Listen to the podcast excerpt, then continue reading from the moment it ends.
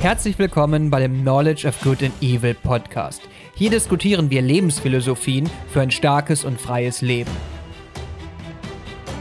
Konzentration ist was, was wir ja von Natur aus beherrschen, eigentlich, aber wir leben heute in einer Welt, die voller Ablenkungen ist und wo es vielen Menschen einfach schwerfällt, sich zu konzentrieren, aus verschiedenen Gründen. Wir haben verschiedene Antriebe. Zum Beispiel ist Motivation ein Antrieb oder Gewohnheiten sind ein Antrieb. Und man könnte jetzt natürlich davon ausgehen, Willenskraft ist auch ein Antrieb, aber tatsächlich ist Willenskraft halt eher eine Bremse. Größte Feind, das sind tatsächlich die Ablenkungen. Und da würde ich unterscheiden zwischen Ablenkungen von außen, aus der Umgebung, und Ablenkung von innen, also unser Drang, uns, sel uns selber abzulenken, durch Gedanken, durch Handlungsimpulse und so weiter. Da müsste man unterscheiden. Über diese inneren Ablenkungen wird gar nicht so oft gesprochen.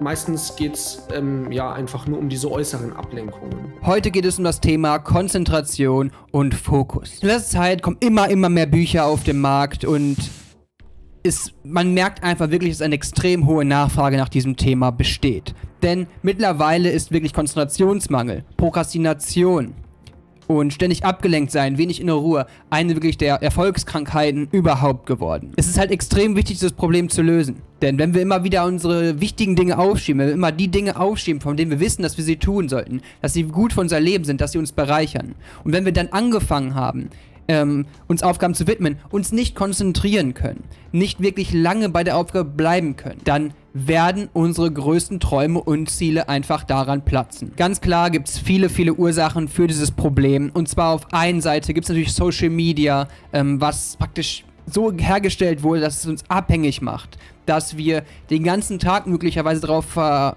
verbringen wollen. Eine der ähm, Geschichten, die ich zum Beispiel gelesen habe, dass wenn man, wenn bei Facebook oben die Benachrichtigungen angezeigt werden und man draufklickt, hat, erscheint das nicht sofort es steht nicht sofort da, ähm, sondern es hat so eine ganz kleine Millisekunde, paar Millisekunden Verzögerung. Und dies erzeugt Spannung in unserem Körper. Wir sind gespannt, was erscheint jetzt.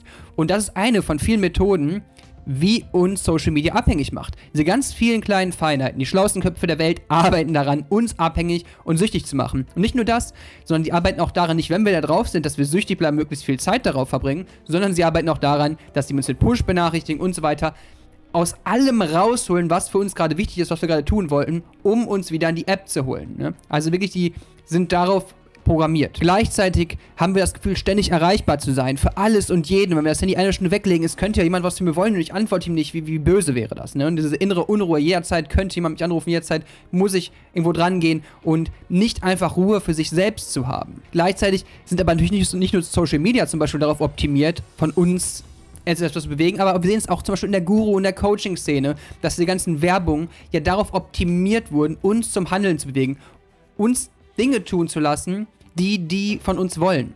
Ne? Und nicht die Dinge, die wir selber gerade tun wollen. Wir wollten eigentlich nur ein YouTube-Video zum Thema sehen. Plötzlich kommt da so ein Coach und bringt uns dazu, plötzlich auf seinen Funnel zu gehen, sein riesenstundenlanges Video anzugucken und das zu kaufen. Und wenn es nicht klappen würde, würden sie es nicht machen. Also es klappt bei sehr vielen und auch die anderen Werbungen. Früher bei Werbung war das nicht so, denn natürlich waren Werbungen ähm, nicht so leicht optimierbar. Man konnte es nicht so leicht verfolgen, während man jetzt im Internet wirklich jeden einzelnen Schritt, den der potenzielle Kunde geht, verfolgen kann. Heute geht es dann um die Lösung, wie wir das Problem lösen können. Wie befreien wir uns von diesen Fesseln? In spirituellen Lehren wird immer ja, von zwei großen Währungen bestimmt. Alle anderen Währungen sind fake und existieren nicht wirklich. Nur diese beiden Währungen sind real. Also Geld sei nicht real und so weiter. Nur diese beiden Währungen. Und diese beiden Währungen sind Zeit und Aufmerksamkeit. Daran sehen wir schon, wie wichtig Aufmerksamkeit auch ist und wie wichtig es ist, dass unsere Zeit, unsere Aufmerksamkeit, ja, die, die Chefs und Herren davon werden. Wie holen wir uns diese große Stärke und Macht in unser Leben zurück, um das zu erreichen, was wir wollen? Wie können wir wieder konzentrierter und fokussierter unsere Ziele verfolgen? Wie können wir ja, die Handbremse praktisch lösen, die ja, uns, uns festhält und alles einfach viel, viel schwieriger macht, was wir vorhaben zu tun. Denn eins ist sicher, wenn wir dieses Problem nicht lösen und nicht tatkräftig angehen, dann werden wir unsere Ziele entweder gar nicht erreichen oder viel, viel langsamer, als es nötig wäre. Und über dieses Thema spreche ich heute mit dem Autor Dr. Jan Höpker. der unter anderem auch dieses Buch hier veröffentlicht hat. Erfolg durch Fokus und Konzentration. Mit Untertitel Mehr Zeit, mehr Geld, mehr Glück und weniger Stress. Das wird ein sehr, sehr spannendes Gespräch, denke ich. Und ich freue mich selber auch darauf. Und ich hoffe, ihr könnt da extrem viel raus mitnehmen und einiges für euer Leben umsetzen. Und ja, dadurch besser das erreichen, was ihr erreichen wollt. Also lehnt euch zurück, holt euch eine Tasse Tee und genießt das Interview. Ja, hallo, herzlich willkommen, Dr. Jan Höpker. Ich freue mich sehr, dass du heute hier bist. Ja, hi Benedikt, freut mich auch hier zu sein. Danke für die Einladung. Ja, erwähnenswert ist, dass wir das Video tatsächlich gestern schon mal aufgenommen ha haben. Und da gab es mal technische Probleme. Und zwar habe ich dann beim Bearbeiten gesehen, dass die ganze Zeit nur mein eigenes Gesicht angezeigt wurde. Und deswegen haben wir uns dazu entschieden, das nochmal neu aufzunehmen. Aber die Audiodatei wird auf allen äh, gängigen äh, Podcast-Plattformen veröffentlicht werden, Spotify, Apple und so weiter. Da wird das überall sein, falls die in das Gespräch gestern interessiert sind. Mhm. Okay. Genau. Ähm, heute geht es um das Thema Fokus bzw. Konzentration. Was ist das überhaupt? Ja, genau. Fangen wir mit den Begriffen an. Das ist ja immer ganz gut, erstmal die Begriffe zu definieren. Also Fokus und Konzentration. Die meisten Leute benutzen das Synonym. Sie sagen entweder das eine oder das andere und meinen halt irgendwas Bestimmtes. Es macht aber Sinn zu unterscheiden. Und zwar meiner Meinung nach sollte man Konzentration benutzen, wenn man meint, dass man sich im Jetzt und Hier auf eine bestimmte Aufgabe konzentriert. Ohne sich dabei ablenken zu lassen, ohne etwas an etwas anderes zu denken. Und Fokus bezieht sich auf einen längeren Zeitraum. Also zum Beispiel, wenn ich ein Buch schreibe, dann möchte ich mich darauf fokussieren auf dieses Projekt und ich möchte nicht nebenher noch viele andere Projekte gleichzeitig machen. So, das ist, denke ich, ganz gut zu unterscheiden. Also Konzentration im Hier und Jetzt und Fokus über einen längeren Zeitraum. Das ist so eine Unterscheidung, die du in deinem Buch jetzt selber getroffen hast, um damit die Leute immer wissen, wovon du redest. Und das ist jetzt keine allgemeingültige Definition. Nee, genau. Also das ist jetzt nicht aus irgendeinem Lehrbuch, ja, das ist jetzt nichts, ähm, was hm. irgendwie der Wahrheit entspricht oder so. Es ist einfach nur eine sinnvolle Unterscheidung, die ich getroffen habe. Okay, genau. Also wenn ihr jetzt das äh, Wort Fokus oder Konzentration hört, wisst ihr jetzt genau, was wir meinen. Fokus ist das langfristige, Konzentration ist das kurzfristige Hier und Jetzt. Genau. Genau, genau. Okay, dann lass uns mal mit Konzentration anfangen. Erklär gerne mal den Zuschauern, warum ist Konzentration so wichtig? Können wir nicht einfach sagen, okay, wir, wir setzen uns einfach hin, hören auf rumzuhalten und machen einfach die Aufgabe? Ähm, warum ist das heutzutage so schwer möglich? Genau, also Konzentration ist was, was wir ja von Natur aus beherrschen, eigentlich, aber wir leben heute in einer Welt, die voller Ablenkungen ist und wo es vielen Menschen einfach schwerfällt, sich zu konzentrieren aus verschiedenen Gründen. Und wenn man sich auf die Sachen, die man tut, nicht konzentriert, dann gibt es ein paar Probleme, sagen wir mal. Also zum Beispiel, wenn ich jetzt etwas lernen möchte und ich bin nicht richtig konzentriert, dann werden die Sachen einfach nicht langfristig in meinem Langzeitgedächtnis gespeichert, sondern es geht halt, ja, sprichwörtlich gesprochen, zum einen Ohr rein und zum anderen Ohr wieder raus. Und ein zweiter Grund sind die sozialen Beziehungen zum Beispiel. Ja, die sind viel erfüllender, wenn man sich gegenseitig aufeinander konzentriert, wenn man sich die volle Aufmerksamkeit schenkt und nicht zum Beispiel nebenher, was viele Leute ja machen, am Handy rumspielt, während man mit anderen redet. Hm. Nur um zwei okay. Beispiele mal zu nennen. Also man also kann praktisch die, die Zeit, die man hat, viel, viel besser nutzen als ohne Konzentration im Fazit. Genau, genau, ja. Da haben sicher auch schon viele Leute selber mal die Erfahrung gemacht, wenn man jetzt wirklich richtig konzentriert ist und an einer Aufgabe arbeitet, dann erreicht man in kurzer Zeit doch schon recht viel. Ja? Während wenn man abgelenkt ist und viele Sachen parallel macht und immer mal so ein bisschen, dann dauert es unglaublich lange, bis man die gleichen Fortschritte erreicht. Ja, vor allem dieser Zustand der Konzentration, den hat, glaube ich, jeder mal durch Zufall, wenn auch äh, erlebt wo man wirklich in der Aufgabe so versinkt und an nichts anderes mehr denkt und praktisch richtig Gas gibt, ohne äh, aufhören zu wollen. Ja, genau. Das ist dieser Flow-Zustand, ne? Der ist auch sehr befriedigend. Also mhm. es ist wirklich, äh, ja, wird von dem Erfinder dieses äh, Wortes Flow auch als Der ähm, Mihai Csikszentmihalyi, der unaussprechliche. Genau, ja, als, als optimale Erfahrung bezeichnet. Mhm. Also es ist ein Zustand, in dem wir wirklich glücklich und zufrieden sind. Ja, das äh, ist sehr erstrebenswert, im Flow zu sein. Ja. Okay. Was, ähm, was wir beobachten können, ist, dass das Interesse daran ja auch extrem zugenommen hat, dass es extrem viele Bücher dazu gibt, dass es extrem viele YouTube-Videos auch dazu gibt, ähm, wie man seine Produktivität, wie man seine Konzentration, auch wie man seinen Fokus erhöht, wie man sein, sein Leben vereinfacht. Das würde ich alles in denselben Topf schmeißen. Ich weiß nicht, ob das okay ist, aber mhm. ich sehe das alles irgendwie verwandt, dass das da extrem zugenommen hat in den letzten ja, Jahren. Ja, das habe ich, genau das Gleiche habe ich auch beobachtet. Also als ich mich 2015, 2016 angefangen habe, mit diesen Themen zu beschäftigen, da gab es zu dem Thema Konzentration fast noch nichts. Also es ja, gab sicherlich ein, zwei Bücher, zum Beispiel von, von Goldman, dieses Buch Fokus, aber viele Dinge gab es einfach damals noch nicht. Und um diese Zeit fing es dann etwa an, dass ein Buch nach dem anderen erschien, sozusagen. Hm. Ja, sehr interessant. Du hast dein Buch, äh, was hier auch steht, 2015, ähm, 2016 rausgebracht? Ja, es kam, glaube ich, Januar 2017 ah, okay. raus. Also ich habe es 2016 geschrieben. Ah, okay, verstehe. Okay. Ähm, wie, wie, wie, erkl du, wie erklärst du dieses wachsende Interesse in dieser Zeit? Mm, naja, einerseits ähm, ist es natürlich so, dass die Ablenkungen einfach zunehmen. Ja, ich meine, man muss sich vorstellen, im Silicon Valley, da arbeiten die klügsten Köpfe unserer Zeit daran, unsere Aufmerksamkeit äh, zu steuern. Ja, das ist einfach so und dem haben wir nicht so viel entgegenzusetzen. Das heißt, ja, es ist einfach so eine Art, ähm, ja, wir, wir müssen uns halt aufrüsten, ja. So. Wir müssen uns aktiv verteidigen mit und, und ja, bewaffnen praktisch. Ja, genau. Und dann ist es sicherlich auch noch so, dass es auch so ein Tabuthema vielleicht früher mal war, weil Konzentrationsschwierigkeiten, das klang so nach ADHS oder mhm. krank. Mhm. Und viele Leute wollten das vielleicht auch nicht zugeben, dass sie darunter leiden. Ja. Und heutzutage ist es aber so, dass eigentlich bekannt ist, dass fast jeder da Probleme hat und deswegen ist mhm. es kein Tabu mehr und man kann ähm, offen darüber reden. Okay. Ähm, gibt es irgendwie so einen Wert, wo man sagen kann, okay, wenn man sich nicht so und so viele Minuten konzentrieren kann, dann ist es, äh, so hatte man Probleme da, also jetzt nicht mehr gesundheitlich, aber dann sollte man sich darum kümmern, um Konzentration?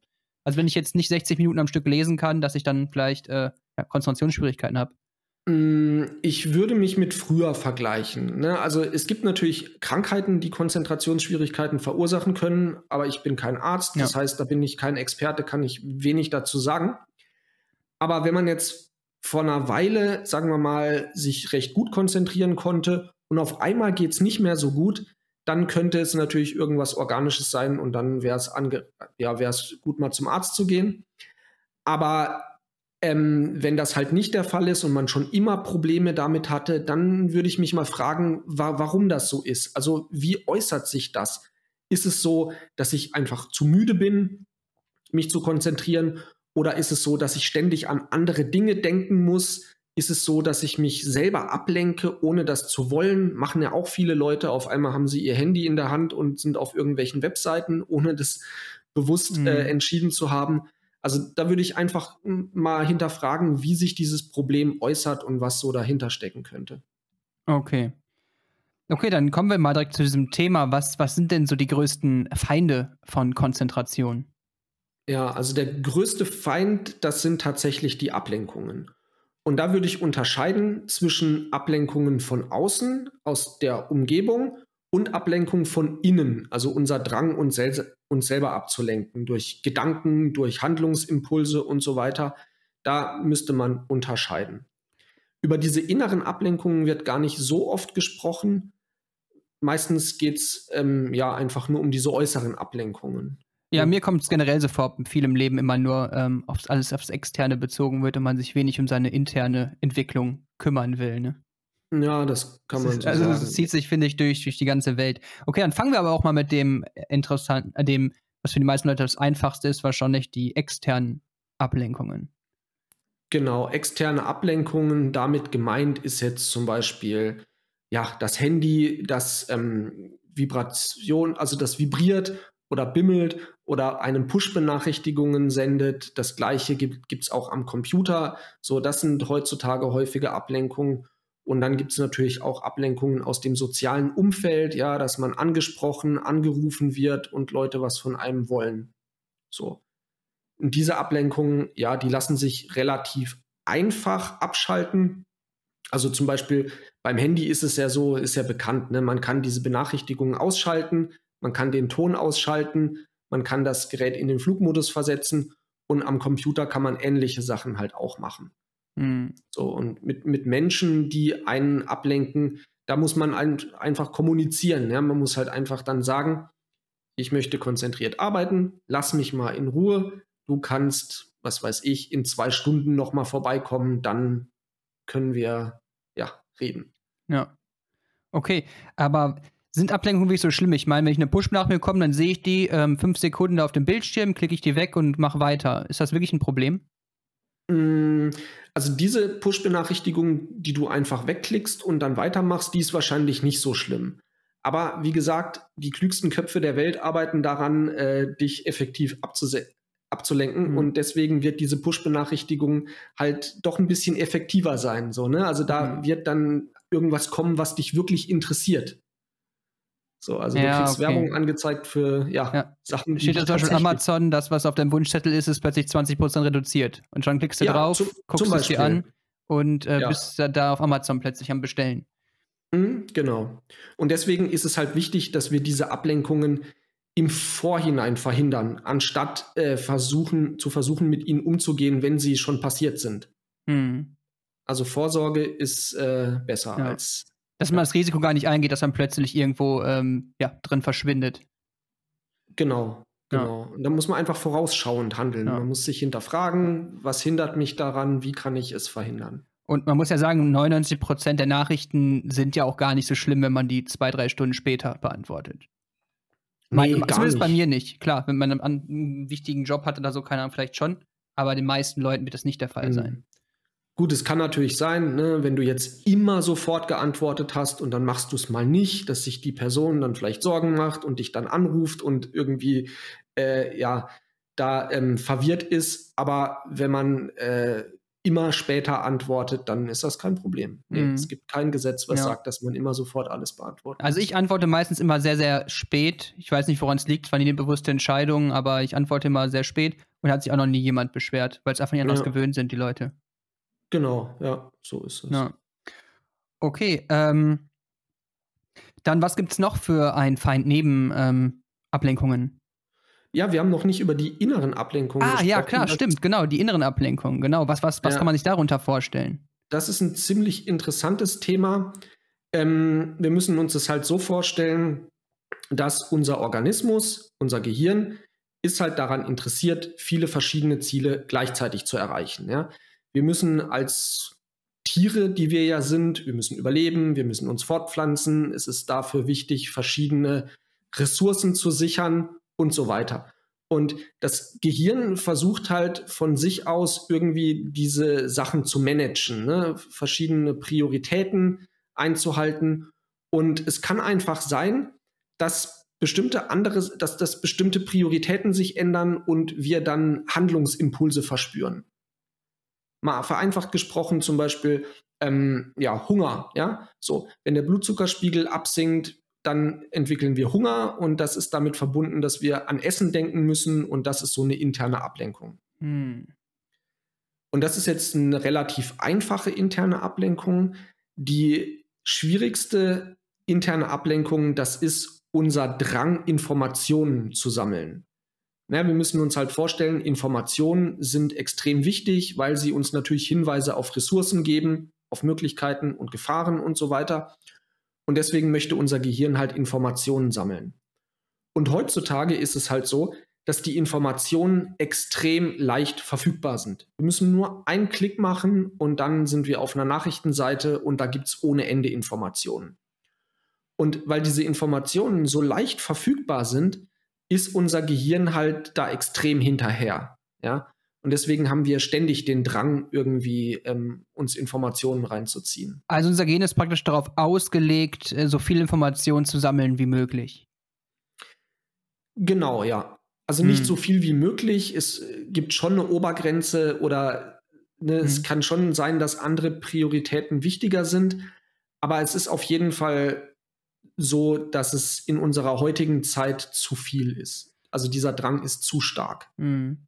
Okay, also wir haben praktisch eine genauso eine Veranlagung, Informationen zu sammeln, wie dass wir was essen wollen. Es ist so ein Grundbedürfnis, Informationen zu bekommen. Kann man das so sehen? Ja, genau. Es, es gibt sogar so ein, so ein Modell, was von Tieren ausgeht. Also die haben sich angeschaut, Eichhörnchen. Ja, Eichhörnchen, die huschen ja so im Wald rum und sammeln Eicheln und verstecken die für den Winter. Und man kann das ähm, ja auch mathematisch beschreiben, wie die dabei vorgehen. Und da gibt es so eine Theorie, die heißt irgendwie Optimal Foraging. Also ne, die optimieren einfach ähm, quasi das Sammeln von Eicheln, die Eichhörnchen. Und dieser Theorie zufolge gehen wir Menschen so ähnlich auch mit Informationen vor. Also das Eichhörnchen würde jetzt zum Beispiel, wenn verschiedene Eichen nah aneinander stehen, würde es mal auf den einen Baum, mal auf den anderen Baum gehen und je näher die Bäume aneinander stehen, also je kürzer der Weg ist zwischen den Bäumen, umso öfter würde es halt hin und her gehen. Und bei uns Menschen ist es halt so ähnlich. Also je geringer der Aufwand, den wir betreiben müssen, um von einer Informationsquelle zur anderen Quelle zu gelangen, umso häufiger springen wir hin und her. Hm. Ja, sieht man zum Beispiel auch daran, ne, es ist ja auch so ein Trend, dass Menschen, während sie Fernsehen gucken, heutzutage in einer Hand das Smartphone haben und währenddessen ja. äh, im Internet unterwegs sind. Okay, das praktisch so die maximale Informationsflut. Äh, ja, natürlich. Hm. Ja, natürlich. Hm. Ja, und das Gehirn scannt halt die Informationen, also wir verarbeiten die natürlich dann auch nicht tief. Ne, es ist halt mehr so ein, so ein Gucken, was so da ist. Ja. Warten, ja, ja. Das, was davon wichtig ah. ist. Und, und wie, wie behebt man dieses Problem? Also wie kann man dieses Wissen jetzt für sich nutzen? Ja, also es ist halt relativ schwer, mit Willenskraft dagegen anzukämpfen. Kann man probieren, klappt aber nicht besonders gut. Das ähm, habe ich selber auch schon ausprobiert, mhm. sag ich mal. Und ich habe dieses Problem auch. Also fast jeder hat dieses Problem. Und ich löse es damit, ich habe eine Software, die heißt Freedom. Und mit der blocke ich bestimmte Webseiten und Apps zu bestimmten Tageszeiten. Ja, also ich kann einfach von morgens um sieben bis nachmittags um fünf die meisten verführerischen Webseiten einfach nicht aufrufen und mein Gehirn weiß das und erzeugt deswegen auch gar nicht diesen Drang, diese Webseiten aufzurufen. Und dann kann ich konzentriert meine Sachen tun. Also praktisch, dass man, ich finde das auch, der Name ist ja auch interessant, Freedom, obwohl es dir praktisch ja die Freiheit nimmt. Es schränkt dich ja ein, aber trotzdem durch diese Einschränkung bekommst du die Freiheit, die Dinge zu tun, die du wirklich tun willst. Also finde ich sehr, äh, sehr interessant. So ein Paradox irgendwie. Ja, ja, genau. Das, mhm. Aber es ist, es ist Freiheit, ja, es ist, die man ja. dadurch. Wie so praktisch hier Joko Willing sagt, Discipline equals Freedom. Praktisch das. Mhm. Diese Disziplin ist ja praktisch auch eine freiwillige Einschränkung und Freedom ist eine Einschränkung und dadurch kriegt man erst die Freiheit. Ja, finde ich spannend. Ja, doch. Ja. Und es braucht, also man, man kann natürlich auch andere Vorkehrungen treffen, ne? Und es kommt natürlich auch darauf an, was jetzt die Verführungen sind.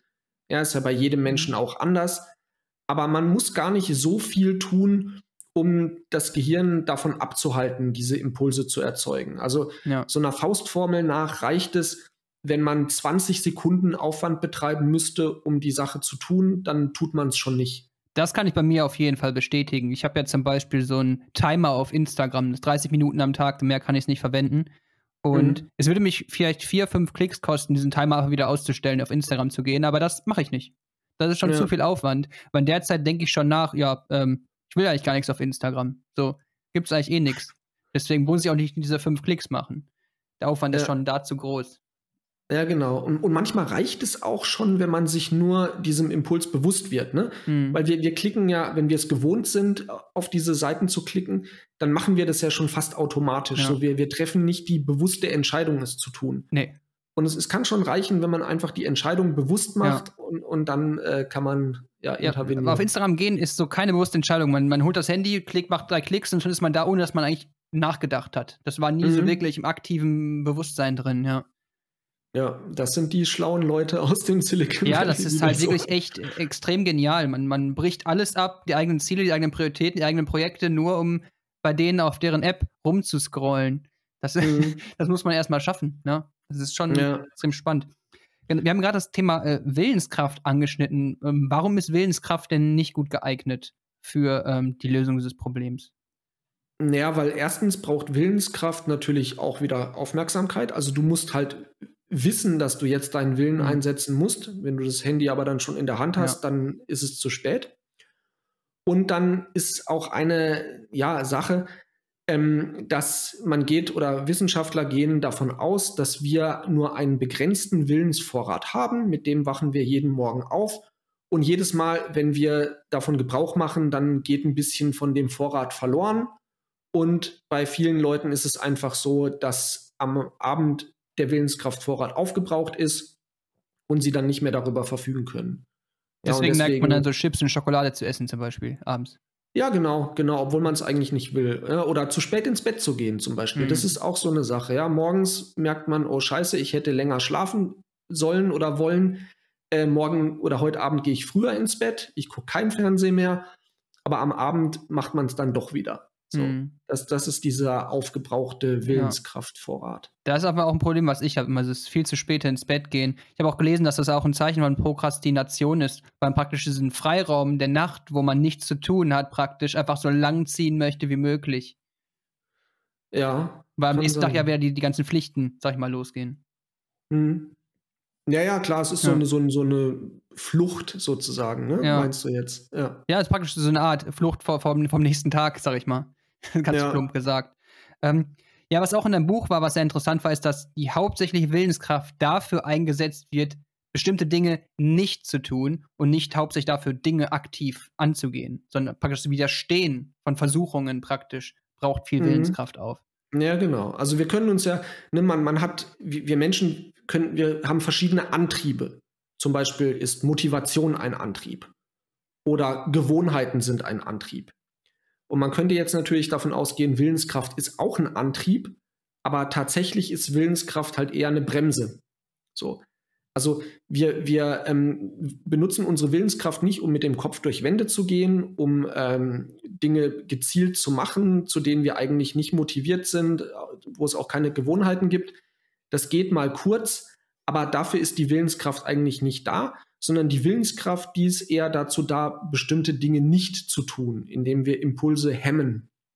Also wir haben zum Beispiel das Bedürfnis, Süßigkeiten zu essen, aber wir machen es nicht. Ja, jemand regt uns auf und wir haben das Bedürfnis, uns mit der Person zu streiten, aber wir machen es nicht. Oder wir haben das Bedürfnis, ähm, eine bestimmte Aufgabe, an der wir gerade arbeiten, abzubrechen, aber wir unterdrücken halt diesen Stoppimpuls. Ne? Also das sind so die Hauptaufgaben der Willenskraft. Das heißt praktisch, wenn wir ähm, auf Süßigkeiten verzichten wollen, aber eine schöne, äh, fette äh, Tafel Schokolade vor uns legen, dass wir praktisch sehr viel Willenskraft den ganzen Arbeitstag über verbrauchen, nur dafür, um zu widerstehen. Genau. Ja. Genau. Und deswegen sollte man diese ganzen Verführungen einfach möglichst ja. wegschaffen, dass sie gar nicht erst da sind. Ja, das, das passt halt auch gut zu diesen ähm, Push-Benachrichtigungen und E-Mails, die man dort bekommt, weil man praktisch eine, in eine Lose-Lose-Situation kommt. Ne? Weil entweder ähm, klickst du drauf und beschäftigst dich damit, oder du widerstehst, aber verlierst Willenskraft dafür. Genau wie der Schokolade. Ja, genau. Entweder isst mhm. du es und bist praktisch ungesund, oder du widerstehst, aber Willenskraft wird aufgebraucht. Genau. Daran erkennt man ja, wie, genau. wichtig das ist, praktisch, dass man von vornherein ausmerzt, dass das gar nicht erst passiert, ja. diese Versuchung. Mhm. Und der, der Punkt ist ja auch, es, es geht ja auch gar nicht darum, diese Dinge überhaupt nicht zu tun, sondern es geht ja eher nur darum, dass man sie zu anderen Zeitpunkten tut. Ne? Also ich habe mein, meine Freedom-App so eingestellt, dass ich ab 17 Uhr durchaus diese ganzen verführerischen Webseiten aufrufen kann. Und ich mache das dann auch. Und das ist dann auch okay, weil die Arbeit ist dann schon erledigt. Es geht halt mhm. nur darum, diese Ablenkungen eben ja ja, so weit wegzuschaffen, dass sie einen nicht von den wichtigen Sachen abhalten. Dass man praktisch seine, seine produktive Phase, seine Arbeitszeit ähm, ja besser nutzen kann. Oder auch vielleicht die Zeit mit der Familie, wo man halt eben nicht auf Social Media sein will, sondern aktiv bei der Familie sein möchte. Man kann man sich halt ganz selbst überlegen. Genau. Weil eine Sache, wir hatten ja vorhin darüber gesprochen, welche, ja, wofür Konzentration so wichtig ist. Und da hatten wir die sozialen Beziehungen angesprochen, ne? dass ich ja. den anderen meine Aufmerksamkeit schenke. Aber eine andere Sache, die in sozialen Beziehungen auch wichtig ist, ist die gemeinsame Aufmerksamkeit auf eine andere Sache. Also, dass man ähm, zum Beispiel sich zusammen einen Film anguckt oder ins Theater geht und dann beide der gleich oder alle der gleichen Sache ihre Aufmerksamkeit schenken, das ist auch sehr gut für die Beziehung. Das ist sehr spannend, weil das wusste ich noch nicht, aber ich weiß, wenn ich einen Film mit irgendjemandem gucke und der spielt am Handy, dass mich das stört. Obwohl es mir mhm. eigentlich egal sein kann, weil ich gucke ja den Film, ob er im Handy ist oder den Film auch guckt, kann mir eigentlich egal sein, aber mich, mich stört das. Ja, es ist, ist auch extrem wichtig bei Kindern. Ne? Mhm. Also die, die Kinder, die müssen ja von ihren Eltern lernen, was ist wichtig in der Welt, was ist unwichtig. Und sie gucken halt, worauf richten die Eltern ihre Aufmerksamkeit. Aber wenn jetzt zum Beispiel die Mutter den Kinderwagen durch die Gegend schiebt und die ganze Zeit nur auf ihr Handy mhm. guckt, dann merkt das Kind ja nicht, was wichtig ist und was nicht. Ne? Das und Handy. lernt das. Ja, ja, genau, genau. Ja. Und deswegen wollen sie dann auch alle eins haben. Ja. Ja, da muss man extrem aufpassen, da ein gutes Vorbild zu sein. Man sieht auch Kinder, die da mit, mit fünf schon mit dem iPad spielen. Ich bin gespannt, äh, wie sich die Kinder entwickeln werden. Ähm, ich, ja. Boah, da habe ich ein bisschen Angst vor, das herauszufinden. Ja, ja. Also ne, natürlich, klar, ist es ein, ein, Vorteil, wenn man früh lernt, mit diesen Sachen umzugehen. Mhm. Aber es ist halt auch immer alles, ja, es weil, gibt Opportunitätskosten. Weil, so, weil, ich halt merke, wie stark uns das schon beeinflusst und wie stark mhm. die Kontrolle auf uns erwachsenen, ja, vielleicht gebildeten Menschen Kontrolle hat und dann ein Kind ist ja schutzlos ausgeliefert. Ne? Ja. Das kann das ja gar nicht reflektieren, diese ganzen süchtig machenden Sachen. Ja. Ja. Okay, ähm, dann ähm, Ablenkungen, innere, äußere haben wir besprochen. Gibt es noch mehr Lösungen, außer das aktive Blockieren von inneren Ablenkungen, ähm, ja, die zu verhindern? Ja, natürlich zum Beispiel Stressreduktion. Ne? Mhm. Wenn ich ähm, entspannt bin, dann fällt es mir leichter, Impulse zu unterdrücken, als wenn ich irgendwie gestresst bin, weil es ist ja so, wenn wir gestresst sind, dann wollen wir den Stress ja auch abbauen. Und da hilft es ja auch gerade, ähm, diesen, sich diesen Ablenkungen hinzugeben. Ne? Manche Leute, die essen ja Süßigkeiten, wenn sie gestresst sind oder ziehen sich irgendwie Filme rein und so weiter. Das ist ja ihre Art, mit dem Stress umzugehen. Deswegen stresslos werden ist auf jeden Fall eine gute Idee. Da helfen halt, ja, das beste Mittel gegen Stress ist wahrscheinlich Sport, draußen in der Natur sein, grün, ja, als Farbe. Ähm, interessanterweise reicht es auch schon, sich irgendwie Wald auf Fotos anzugucken, um äh, sich zu entspannen. Für, ja. die, für, die, ganz produktiven Hustler, die schauen dann kurz ein, sich ein Waldfoto an. ja, das hilft tatsächlich. Aber es ist natürlich ja. viel, viel besser, in den echten ja. Wald zu gehen. Ja. Ruhig mhm. auch zwei Stunden oder so und dann kommt man halt so richtig runter. Mhm, okay. Am besten ohne Smartphone dann. Ja, ja, ja klar. Okay. Also praktisch äh, Stressreduktion, ganz wichtig. Äh, ausreichend schlafen mhm. ist auch ein wichtiges Thema, ne, wenn wir müde sind. Wie gesagt, unser Organismus hat verschiedene Ziele und verschiedene Prioritäten und Schlaf ist halt besonders wichtig. Und wenn es an Schlaf mangelt, dann rutscht halt Schlaf in der Priorität nach oben und dann ist halt das Wichtigste, mhm. dass wir schlafen. Deswegen werden wir dann müde und wollen uns nicht auf Dinge konzentrieren, sondern lieber schlafen. Also müssen uns praktisch unsere ganzen Grundbedürfnisse erstmal richtig hinkriegen, damit wir überhaupt uns konzentrieren können. Damit wir nicht, ja, keinen Hunger haben, dass wir äh, ja nicht unglücklich sind, weil wir keine sozialen Beziehungen haben, sondern praktisch, wir können uns nicht konzentrieren, wenn diese Grundbedürfnisse nicht erfüllt sind. Genau, einfach ein ausgewogenes Leben mit befriedigten Grundbedürfnissen mhm. ist eine, ja, jetzt nicht eine Grundvoraussetzung, aber ja. es macht es dann besser. So, ja. dann kann man sich viel besser konzentrieren. Ja, okay. Macht Sinn auf jeden Fall. Klar, wenn man jetzt irgendwie ähm, große Probleme hat, dann äh, hat man nicht die Motivation, ein Buch zu schreiben. Ja, natürlich. Die ja. Gedanken sind dann bei diesem Problem. Ja. Ne? Also, ja. Wenn, wenn, wenn diese Grundbedürfnisse so, so motivierend sind, macht es dann Sinn, sich irgendwie, ähm, ja, irgendwie eine Verknüpfung herzustellen, dass dieses Buch schreiben einem dann vielleicht viel, viel Geld bringt oder Frauen bringt oder äh, hohe Gesundheit bringt? Kann man das irgendwie so verknüpfen, dass man dann äh, mehr Motivation hat, das zu tun? Ja, kann man sicherlich machen. Ne? Also wenn man jetzt zu Dingen überhaupt nicht motiviert ist, die man aber aus irgendwelchen Gründen tun möchte, dann kann es schon Sinn machen, sich klarzumachen, inwiefern ist das jetzt positiv für mich, wenn ich das mache. Klar, mhm. diese Verknüpfung herzustellen. Aber wenn man jetzt wirklich Probleme im Leben hat, ne, wenn man jetzt richtig Geldsorgen hat ja, okay. und man weiß nicht, wie man nächsten Monat die Miete zahlen soll, dann bringt es natürlich nichts, sich jetzt vorzustellen, dass man durch das Schreiben von dem Buch in einem halben Jahr irgendwie Geld hat. Hm, okay. Ja, okay, macht Sinn. Eine, eine Sache, die du stark im Buch besprichst, ist das Multitasking. Das, ähm, mhm. Was kannst du dazu sagen? Ja, Multitasking, das ist sowas, von dem viele Leute glauben, dass sie das können. Insbesondere Frauen gelten ja als gute Multitasker. Und man kann sagen, Multitasking funktioniert auch, aber Multikonzentration funktioniert halt nicht. Das heißt, ich kann immer nur eine bewusste Aufgabe gleichzeitig machen. Und wenn wir versuchen, mehrere bewusste Aufgaben gleichzeitig zu machen, zum Beispiel ähm, was einen Film gucken und nebenher einen Text lesen zum Beispiel. Ne, das ist ja das, was viele Leute machen. Sie sitzen vorm Fernseher und lesen nebenher irgendwas auf ihrem Smartphone. Das funktioniert nicht. Dann wechseln wir einfach hin und her zwischen den Aufgaben und jeder Aufgabenwechsel, der verbraucht ein bisschen Zeit. Also ne, beim Fernseher ist es so, wenn ich jetzt zwischen den Kanälen wechsle, dann zack, zack, dann ist mhm. der neue Sender aktiv. Aber bei uns im Gehirn funktioniert das halt nicht, sondern da gibt es so einen Übergang. Die Gedanken, die mit dem alten ähm, Thema noch verknüpft sind, die verschwinden erst nach und nach aus dem Arbeitsgedächtnis und das neue Thema wird auch erst nach und nach aktiv, sodass wir in den ersten Sekunden bis Minuten nach so einem Aufgabenwechsel ähm, noch gar nicht in dem Thema drin sind hm. und auch noch nicht eff effektiv sind. Ja. Und das ist eben Zeit, die man durch Multitasking verliert. Also mal als mhm. Beispiel, ich habe zwei Aufgaben zu erledigen, Aufgabe A und Aufgabe B, beide dauern eine Stunde. Wenn ich sie nach der Reihe machen würde, wäre ich nach zwei Stunden fertig. Wenn ich aber versuche, sie gleichzeitig zu machen, dann wechsle ich ständig hin und her und brauche insgesamt deutlich länger als zwei Stunden.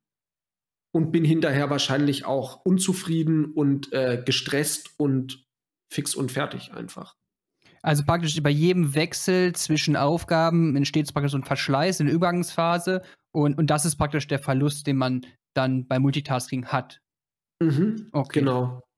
Und es gibt auch Untersuchungen, die haben festgestellt, dass man durch Multitasking auch verlernt, sich auf eine Sache zu konzentrieren. Also man erwartet schon ständig abgelenkt zu sein. Und ähm, ja, das ist auch ein großes hm. Problem. Also man trainiert sich praktisch an, abgelenkt zu sein. Ja, man trainiert ja. sich an, auch nach Ablenkung zu suchen ja. die ganze Zeit, ja. Ja, ich habe es erst heute gemerkt, da war ich äh, einkaufen und im neuen mhm. Und das sind praktisch zwei simple Aufgaben. Hörbuch hören und mhm. im Einkaufladen nach äh, ja, Sachen suchen. Und, und das ging schon nicht. Ich konnte im Hörbuch kaum folgen und die Sachen habe ich auch nicht gefunden. Ich habe gemerkt, dass ich da verwirrt rumlaufe und eigentlich nicht wirklich zum Ziel komme, zumindest. Und dann habe ich das Hörbuch ausgemacht. Also so allein diese simplen Billigaufgaben hat bei mir schon Multitasking nicht geklappt. Ja, genau, das ist so das, ja. Aber wenn ja. du jetzt öfters in den Laden gehst und mhm. schon weißt, wo die ganzen Sachen sind, dann wird es wieder funktionieren. Ja, aber es muss praktisch so eine, die unbewusste Kompetenz muss praktisch erreicht sein. Genau, genau. Ja, also, also, zum Beispiel, ja. ja. am Beispiel von mir, ja, ich koche sehr viel und koche auch öfters die gleichen Gerichte mhm. und meine Hände wissen schon ganz genau, wie das funktioniert. Und ich höre auch nebenher Hörbuch und das ist für mich jetzt gar kein Problem, okay. weil ich nicht aktiv über das Kochen nachdenken muss. Mhm. Aber wenn ich jetzt mal ein neues Gericht koche und ein Rezept nebendran liegen habe, wo ich immer gucken muss, dann kann ich kein Hörbuch hören, dann geht es ja. gar nicht. Also praktisch die Regel ist, wenn man drüber nachdenken muss, was man gerade tut, dann kann man nicht multitasken. Wenn man es praktisch ohne Denken machen kann, dann geht's. Ja. Okay. Genau. Mhm. Okay. Ja, das ist, denke ich, schon ähm, sehr ähm, wertvoll. Da passt ja auch das Thema, ähm, was mich an dem Buch sehr interessiert, das Thema Aufwärmphase. Ähm, fand ich sehr interessant. Das ist ja praktisch dieser, dieser Moment, wo man sich immer wieder aufs Neue konzentriert. Ähm, was kannst du zu der Aufwärmphase am Konzentrieren erzählen? Denn die meisten Leute, wie ich auch immer lange gedacht habe, war, man, man setzt sich hin, ist konzentriert und legt los. Aber es ist nicht so. Nee, es ist nicht so. Also wir, wir haben ja ne, ich meine, viele Leute kennen die Unterscheidung Kurzzeitgedächtnis, Langzeitgedächtnis. Aber es gibt auch das sogenannte Arbeitsgedächtnis. Das ist wie das Kurzzeitgedächtnis, aber wir können darin mit Gedanken arbeiten, zum Beispiel Kopfrechnen. Und wenn wir an einer bestimmten Aufgabe arbeiten, dann brauchen wir gewisse Informationen, die müssen halt erst in dieses Arbeitsgedächtnis geladen werden, damit wir die benutzen können, um diese Aufgabe eben zu erfüllen. Und das braucht halt einfach eine Weile. Und wenn wir dann die Aufgabe wechseln, dann haben wir natürlich noch die Inhalte von der Aufgabe davor in unserem Arbeitsgedächtnis und die verschwinden auch nicht sofort, sondern auch erst mit der Zeit. Ne? Und das ist so das, was die Aufwärmphase ausmacht. Mhm. Da haben die Büroangestellte untersucht und halt festgestellt, dass wenn die abgelenkt werden, dann brauchen sie ein paar Minuten, um wieder in die Aufgabe reinzufinden, aus der sie abgelenkt wurden. Mhm.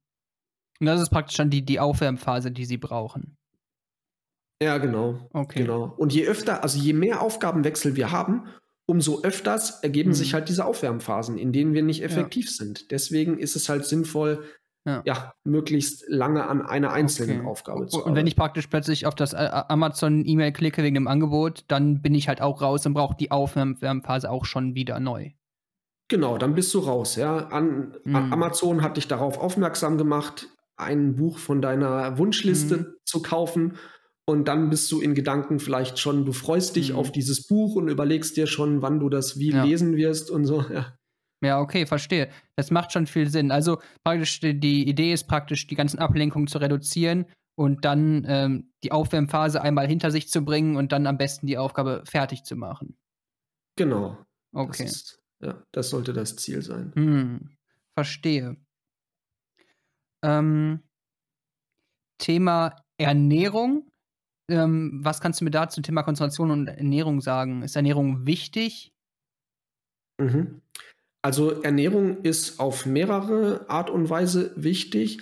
Es ist zum einen so, ne, unser Gehirn braucht halt super viel Energie. Also das Gehirn wiegt irgendwie ein Prozent oder zwei Prozent, macht zwei Prozent des, des, deines Gewichtes aus, aber es verbraucht 20 Prozent der Energie. Hm. So. Und die Verdauung braucht auch sehr viel Energie. Und wenn du jetzt irgendwas zu dir genommen hast, was schwer verdaulich ist, dann ähm, möchte dein Körper eben die Energie erstmal für die Verdauung aufwenden und nicht für deinen Kopf. Und dann kannst du dich schlecht konzentrieren. Das ist eine Sache auf oder ein Weg, auf dem Ernährung ähm, die Konzentration beeinflusst. Und eine andere, ein anderer Mechanismus ist noch der Blutzuckerspiegel weil da hat man rausgefunden, also das gehört jetzt eher in den Bereich der Willenskraftforschung. Da hat man rausgefunden, dass uns Willenskraft nur dann zur Verfügung steht, wenn der Blutzuckerspiegel ein bestimmtes Level hat. Ne, wenn wir da drunter sind, dann geht unsere ähm, Willenskraft verloren.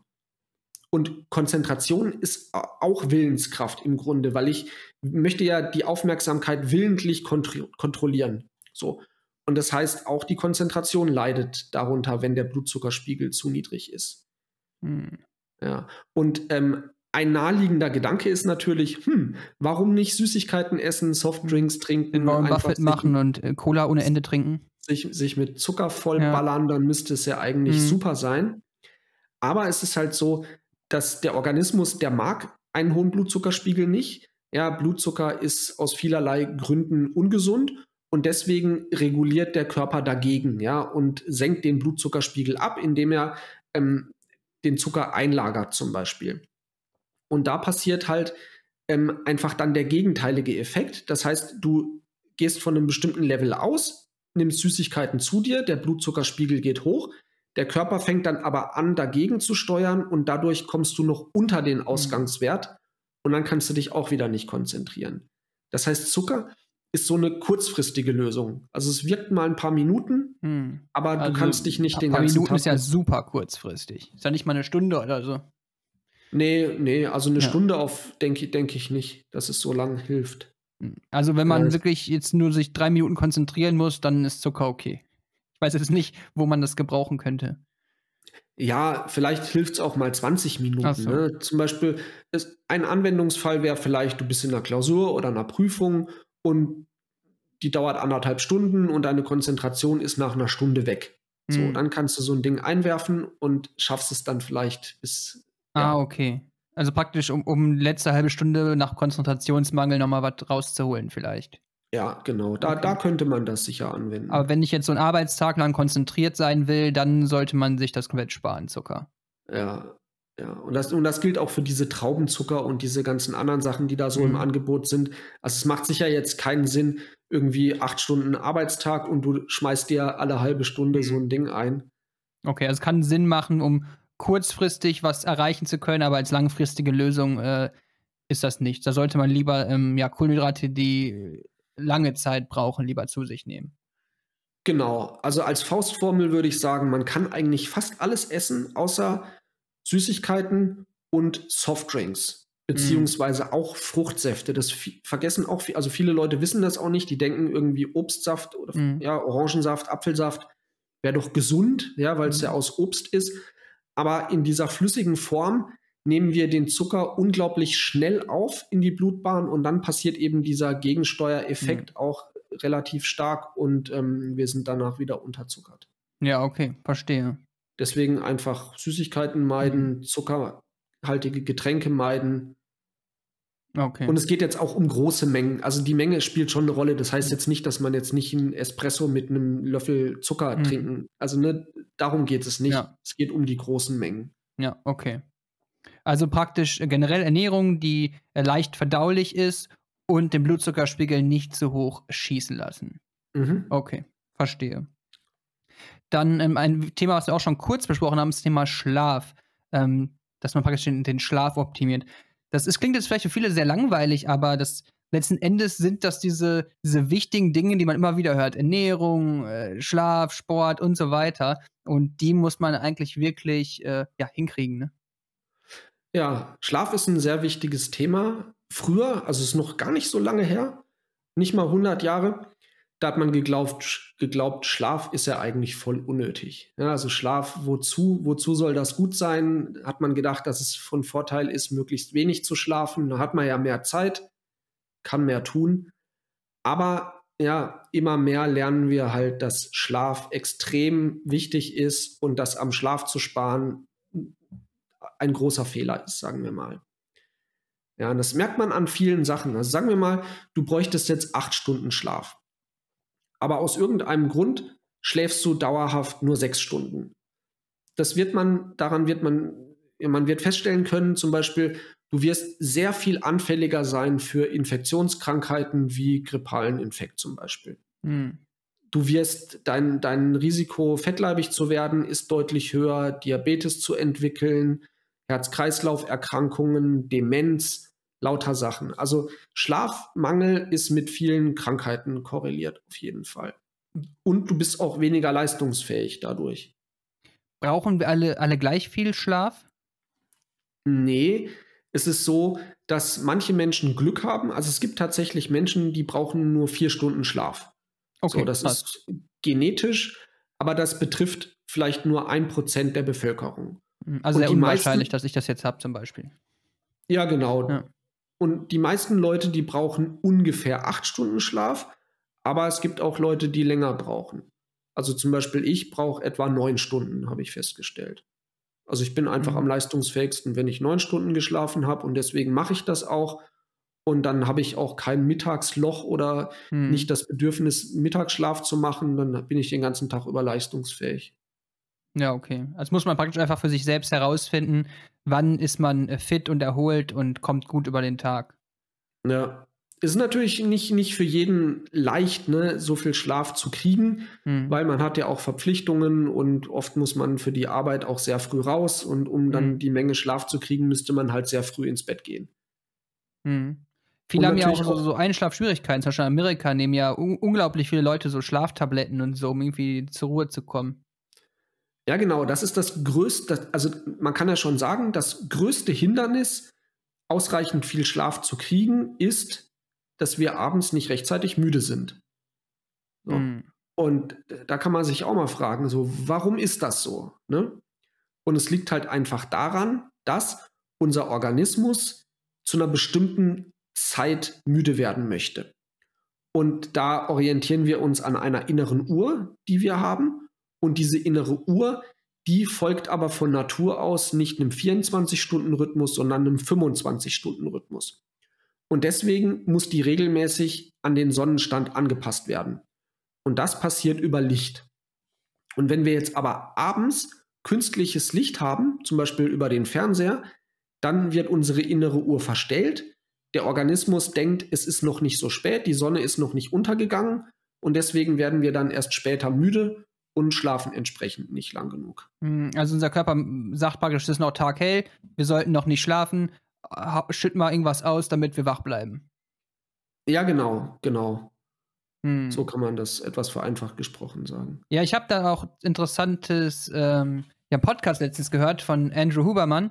Äh, der hat halt darüber gesprochen, ähm, dass man es halt nutzen kann, um halt morgens früh wach zu sein. Ne? Dass man sich praktisch, äh, ja, praktisch eine Festtagsbeleuchtung aufbauen soll nach dem Aufwachen und sich äh, so viel Licht und blaues Licht und weißes Licht äh, auf sich schießen lassen soll, um halt so konzentriert und fokussiert morgens früh wie möglich zu sein. Genau, der Organismus möchte halt, wenn die Sonne scheint, wenn es mhm. hell draußen ist, aktiv sein und wenn es dunkel ist, möchte er schlafen. So. Mhm. Und es ist ja so, dass wir schon tagsüber meistens in Innenräumen sind und die Beleuchtung in Innenräumen, ja, wir haben zwar Licht, künstliches, aber draußen ist es doch deutlich, deutlich heller als in Innenräumen. Und ähm, indem wir zum Beispiel morgens kurz nach Sonnenaufgang rausgehen, dann kriegen wir eine starke Dosis Licht ab und dann merkt unser Organismus eben auch, oh, die Sonne ist aufgegangen. Ne? Also es ist Tag, jetzt sollten wir wach sein. Also praktisch wie so ein Neandertaler, der äh, morgens früh aus seiner Höhle geht, äh, frische Luft atmet und die Sonne auf sein Haupt scheinen lässt. ja. ja, okay. Ja, praktisch, dass man, äh, um produktiv sein zu mor produktiv morgen zu sein, dann rausgehen, frische Luft atmen, Sonne sich bestrahlen lassen. Ja, das ist auf jeden Fall eine gute Idee. Das, das ist interessant, weil es irgendwie im Widerspruch zu dem steht, was viele predigen, so um 5 Uhr morgens aufzustehen. Das habe ich auch eine Zeit lang gemacht, aber du stehst ja praktisch auf und es ist stockduster draußen.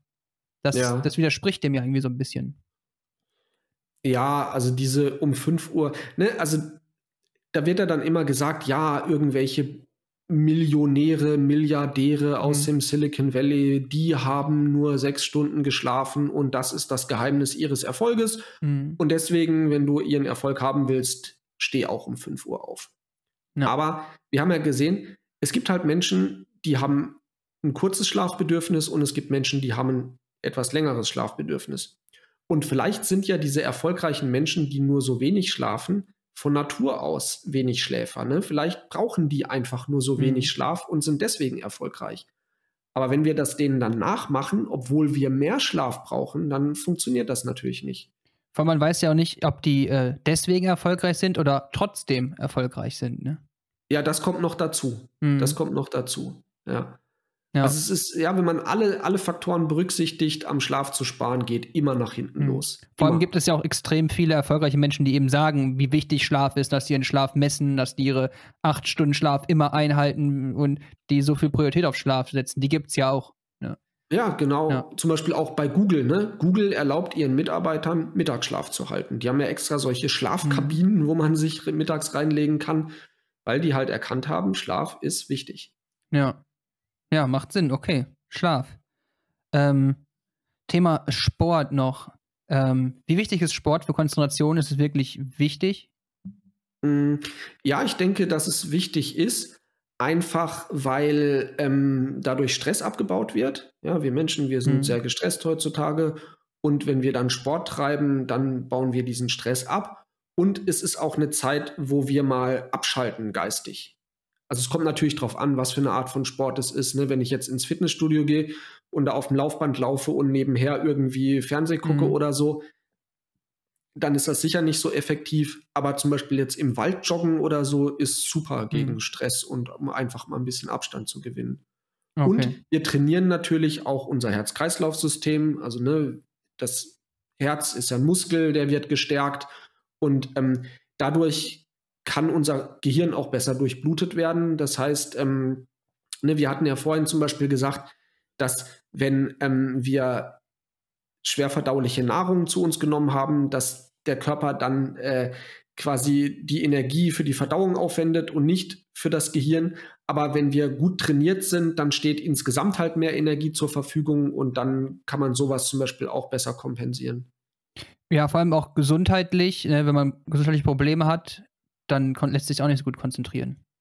Die findet ja, man genau, ja auch praktisch. Genau, ja, ja. Und, und, Sport hilft halt auch gegen viele äh, Leiden. Ne? Muskeln sind einfach auch gut gegen Rückenschmerzen und sowas. Und natürlich sind Schmerzen sind auch ein riesiger Konzentrationskiller natürlich, weil der Schmerz, der möchte ja auch deine Aufmerksamkeit. Ne? Der mhm. möchte halt, hey, guck mal, da ist ein Problem. Ja. Mhm. Konzentriere dich darauf. Okay, also um die allgemeinen ähm, Konzentrations- äh, Bonus von Sport zu bekommen, muss man da jetzt wirklich richtig krass Sport machen, eine Stunde joggen gehen und eine Stunde Fitnesscenter pumpen oder kann man auch einfach eine halbe Stunde locker spazieren gehen und hat auch schon recht viele von diesen Vorteilen? Ja, natürlich, natürlich. Also man kann auch zu viel Sport machen, weil Sport selbst mhm. ist auch ein Stressor. Ja, Sport stresst auch. Mhm. Und wenn du jetzt jeden Tag anderthalb Stunden ins Fitness gehst und so richtig übertreibst, das ist zu viel. So, das äh, okay. Ja, ist auch nicht. Also ja, aber da kann ja jeder auch selber für sich rausfinden. Ja. Ne? Man merkt ja, ähm, ob man jetzt eher aktiviert wird durch den Sport oder ob es einen eher müde macht. Mhm. Gibt es da irgendwie so eine, so eine, Faustformel, dass man sagt, okay, Sport lieber vor der produktiven Arbeit oder lieber danach? Ähm, kann man das irgendwie sagen oder ist das so persönlich abhängig davon, wie man selber ist? Bin ich mir nicht ganz sicher. In meinem Fall ist es so, also mein, für mich der beste Zeitpunkt ist später Nachmittag, also um 5 Uhr joggen gehen zum Beispiel ist gut. Aber manche Menschen sagen auch, dass ihnen hilft, morgens direkt mit Sport anzufangen. Mhm. Also ich denke, das ist individuell. Okay. Okay, verstehe. Dann äh, lass uns auf das äh, Thema Fokus kommen. Ähm, mhm. wofür ist Fokus wichtig? Genau, Fokus, also nochmal kurz, ne, wir hatten ja gesagt, Fokus heißt über einen längeren Zeitraum sich mit einer einzigen Sache beschäftigen. Und wir leben ja heutzutage in einer Welt, wo wir mit allen Menschen auf der Welt in Konkurrenz stehen. Ja, also zum Beispiel denke man YouTube, du hast einen YouTube-Kanal, ja, du konkurrierst mit allen deutschsprachigen YouTube-Kanälen um die Aufmerksamkeit deiner äh, der Zuschauer so. Und das gibt es auch in, in vielen anderen Bereichen heutzutage. Das heißt, du ähm, hast halt so ein Winner takes it all ähm, mhm. Prinzip halt. Ne? Also der Gewinner kriegt die, die größte Belohnung und die anderen, die kriegen halt einen sehr kleinen Teil. Praktisch ein Prozent der reichsten Menschen der Welt haben 50 Prozent der, der, der Welt Bevölkerungsgeld, Vermögen. Ja, genau, ja. genau, so kann man das sagen. Und um ein Experte zu werden, um zur Spitze zu gehören, dass du diese Belohnung verdienst, musst du halt lernen. Ja? Und du musst dich halt eine bestimmte Anzahl von Stunden einfach mit dem Lernen beschäftigen. Und wir hatten ja gesehen, dass Fokus und Konzentration halt auch bedeutet, dass man effektiver ist. Das heißt, du musst einfach Fokus und Konzentration anwenden, um dieses Ziel überhaupt schnell zu erreichen. So. Okay. Also da gibt es diese Forschung von diesem schwedischen Psychologen Kay Anders Ericsson. Das ist unter der 10.000 Stunden Regel bekannt. Also die stammt nicht von ihm. Das ist Malcolm Gladwell. Der, der hat das aus seiner Forschung sozusagen gemacht. Der Anders Ericsson, der tut das schon ein bisschen differenzierter betrachten. Aber der hat halt in den 80er Jahren Experten aus verschiedenen Gebieten untersucht, also zum Beispiel Musiker, Ärzte, Anwälte, Sportler, Schachspieler und so weiter und hat halt geguckt, so die erfolgreichsten von denen, wie sind die da hingekommen? Und er hat festgestellt, dass die alle mindestens 10.000 Stunden Zeit in die, ähm, ja, in diese Fähigkeit investiert haben. Und zwar nicht auf irgendeine Art und Weise, sondern auf eine Art und Weise, die er als deliberate practice bezeichnet. Also gezieltes Üben. Ne? Du guckst quasi, wo habe ich Schwächen und übst dann, also zum Beispiel ein Musikinstrument. Ne? Du hast jetzt zum Beispiel ähm, bestimmte Stellen in dem Musikstück, wo du dich schwer tust und dann übst du halt gezielt nur diese mhm. Stellen und das bezeichnet man als deliberate practice. Also wirklich praktisch einen richtig guten Lernplan, der auf einen abgestimmt ist. Genau. Und auf manchen Bereichen brauchst du dann auch einen Coach oder mhm. Trainer, um mhm. das wirklich hin effektiv hinzukriegen. Ja, ähm, bei Schach zum Beispiel brauchst du jetzt, hat er herausgefunden, nicht unbedingt einen Coach. Da gibt es auch Bücher, mit denen du das machen kannst. Aber jetzt bei Sportarten zum Beispiel, da brauchst du einen Trainer. Mhm. Ja. Und wenn du auf diese Art und Weise 10.000 Stunden investierst, dann kannst du den Expertenstatus für dich verbuchen. Und Expertenstatus heißt praktisch dann zu, zu dem, einen der Besten auf dem Gebiet zu sein. Ja, genau, du kannst sagen, dann gehörst du halt einfach mhm. zu den besten X Prozent, ja. ja. Wobei diese 10.000 Stunden, das ist jetzt halt auch ähm, nicht in Stein gemeißelt. Ja, da gibt es auch Untersuchungen, die geschaut haben, ähm, oder sagen, sagen wir mal so, die 10.000 Stunden ist so eine ähm, Grundvoraussetzung. Ja, mhm. die ist notwendig, aber nicht hinreichend. Das heißt, nicht jeder, der 10.000 Stunden investiert, wird ein Experte. Es gibt Leute, die lernen langsamer, die brauchen deutlich länger als diese 10.000 Stunden und die kommen dann wahrscheinlich auch nie am Ziel an, mhm. weil man muss sich überlegen, 10.000 Stunden, wie viel ist denn das? Ja, das sind ungefähr zehn Jahre, wenn du jeden Tag etwa vier Stunden ähm, übst. Mhm. Und länger als vier Stunden geht auch nicht. Also das heißt, du brauchst halt zehn Jahre, wenn du dich fokussierst, um dort anzukommen. Ja. Ja, ich denke mir auch immer, zum Beispiel so Mozart soll er mit 12, 13, 14 schon diese 10.000 Stunden geknackt haben, deswegen war der so früh ein Genie. Und ja. aber bei dem, der hat ja wahrscheinlich auch sehr, sehr gute Grundvoraussetzungen, um halt dieses krasse Genie zu sein, was er praktisch war in der Musik. Also die 10.000 ja, Stunden haben das ja praktisch stark unterstützt, aber der hat auch diese Voraussetzungen gehabt. Ja, genau. Du brauchst halt zusätzlich auch noch Talent. Mhm. Aber es, es reicht natürlich, also wir, wir müssen ja jetzt nicht die Besten der Besten ja. auf unserem Gebiet ja. werden. Nicht Geschichte schreiben es, in dem, was wir machen.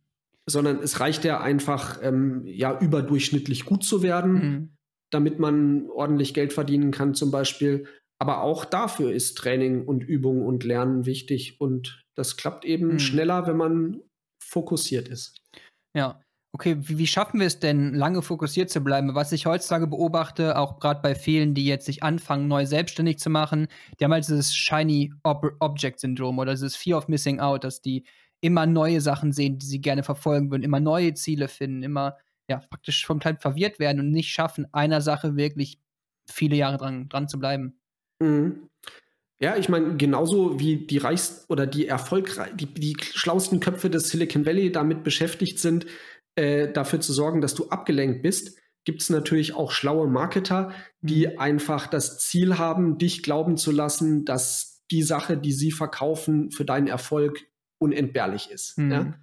Und ähm, ja, viele Leute denken halt auch, dass es irgendwie so eine Wunderpille gibt oder irgendwas, was ihnen eine Abkürzung halt einfach beschert zum Erfolg. Ne? Mhm. Das ist halt auch ein, ein großes Problem. Ja, man muss praktisch einfach einsehen, dass nirgendwo das Gras, Gras grüner ist. Ja.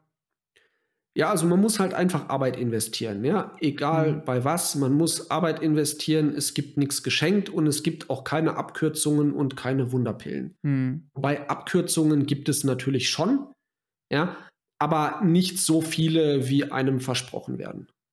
Ja. Ja, verstehe ich.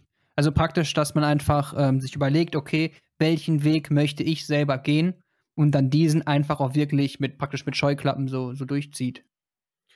Ja, natürlich. Also es ist jetzt auch nicht so, ne, man, man darf sich das jetzt nicht so vorstellen, dass es sinnvoll ist, im Kindergarten schon fokussiert auf ein Ziel zu sein und dann irgendwie diese 10.000 Stunden ähm, ja, reinzuballern, sage ich mal, sondern es macht halt Sinn, am Anfang der Karriere, mhm. erstmal weit zu gucken, was überhaupt interessant für einen ist, wo die eigenen Talente und Neigungen liegen, was einem überhaupt Spaß macht.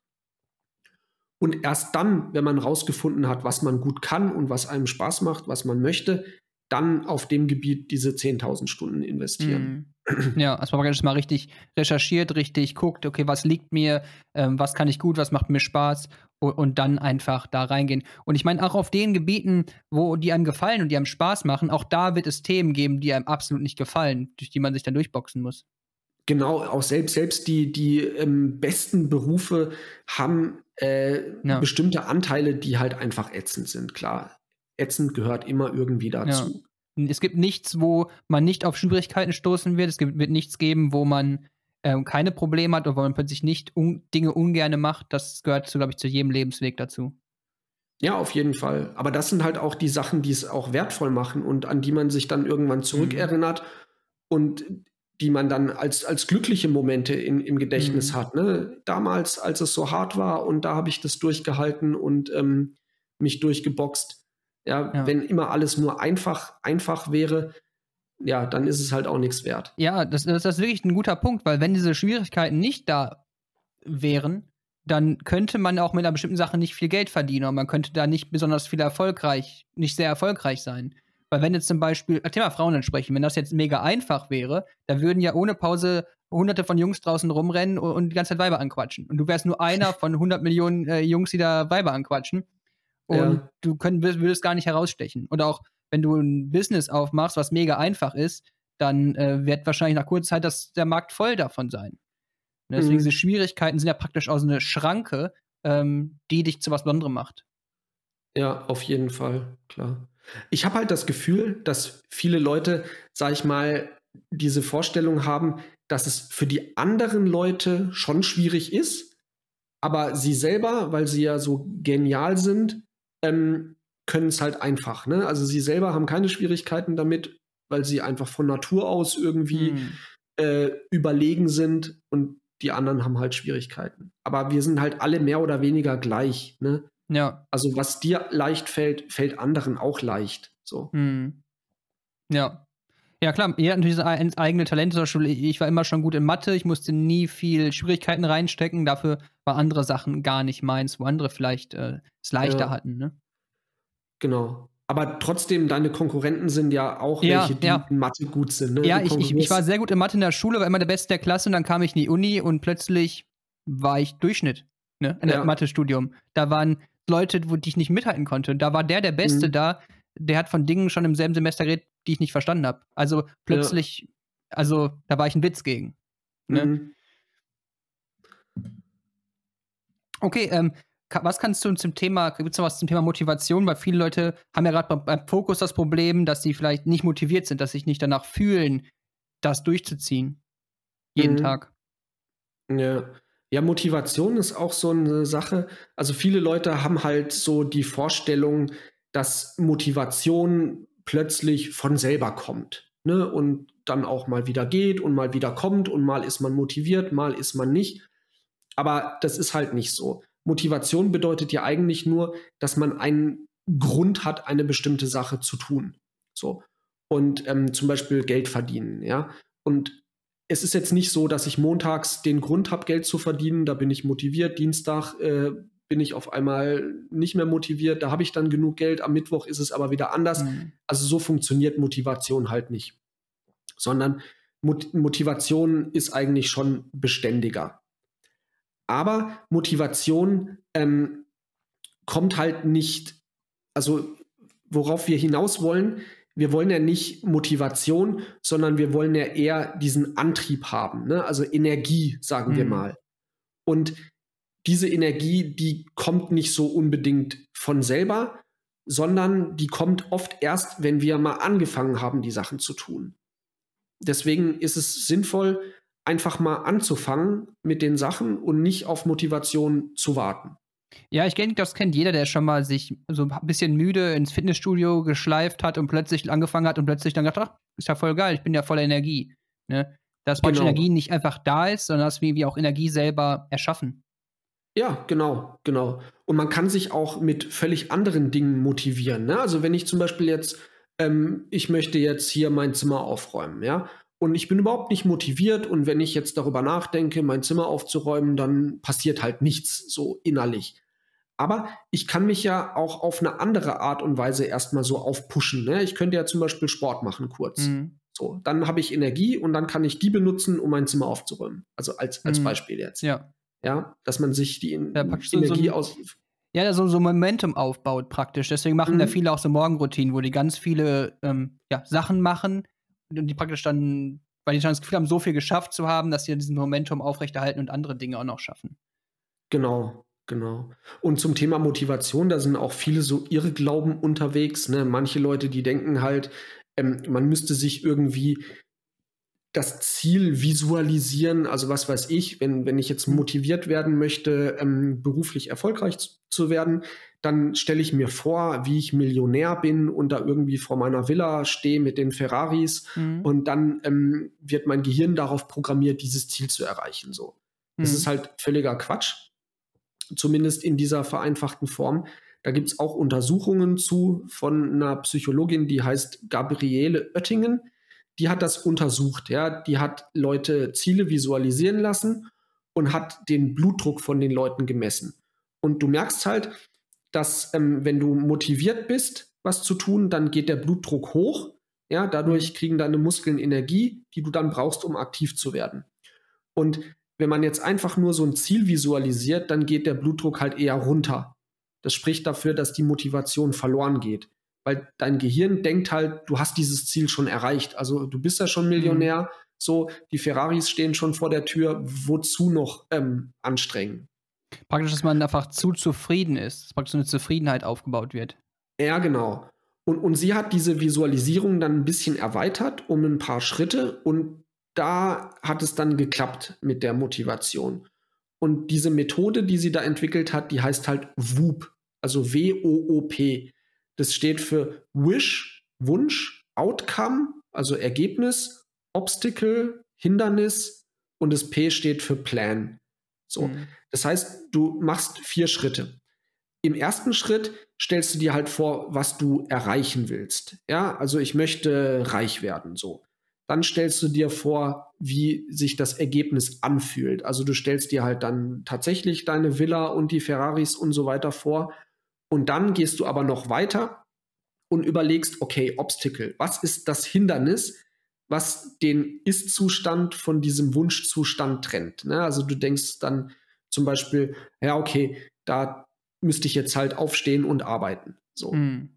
Und dann machst du einen Plan und überlegst dir halt, was muss ich jetzt konkret tun, um dieses Hindernis zu überwinden. So.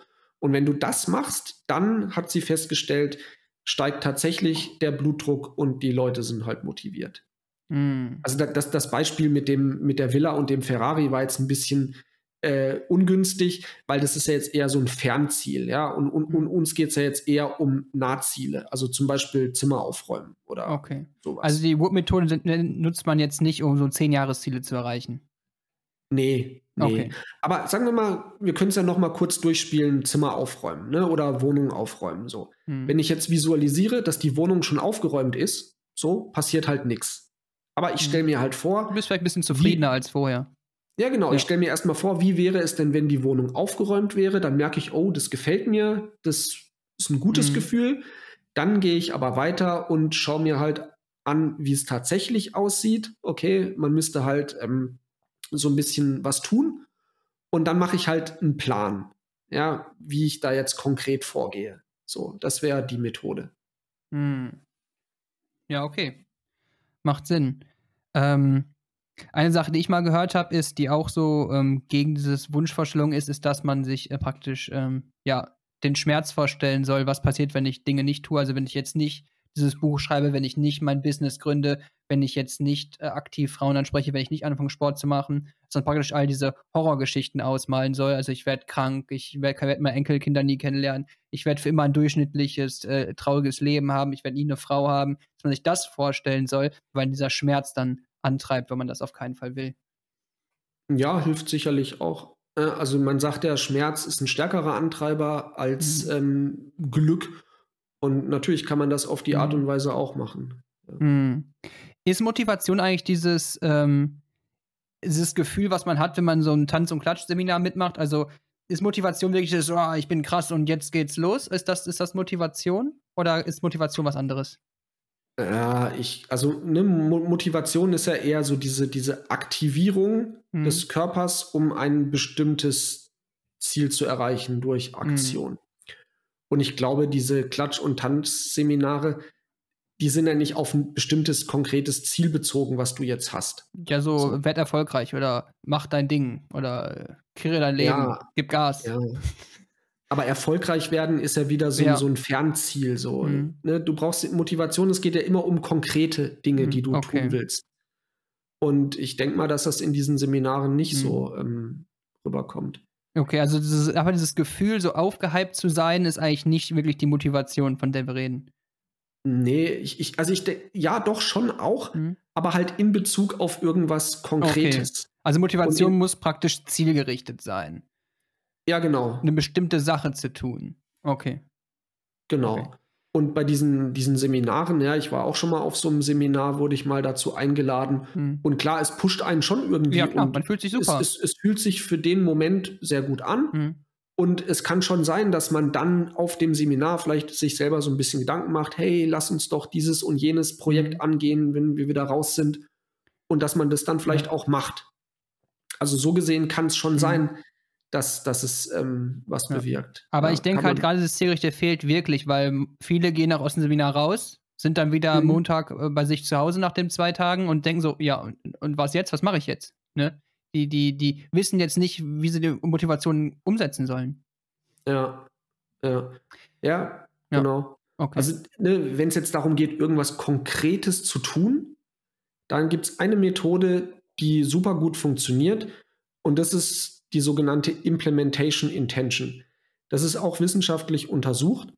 Das heißt, du nimmst dir nicht vor, etwas zu tun. Zum Beispiel, also ich würde mir jetzt nicht vornehmen, die Wohnung aufzuräumen, sondern ich nehme mir vor, morgen früh direkt nach dem Frühstück die Wohnung aufzuräumen. Also ich definiere quasi direkt einen Auslöser.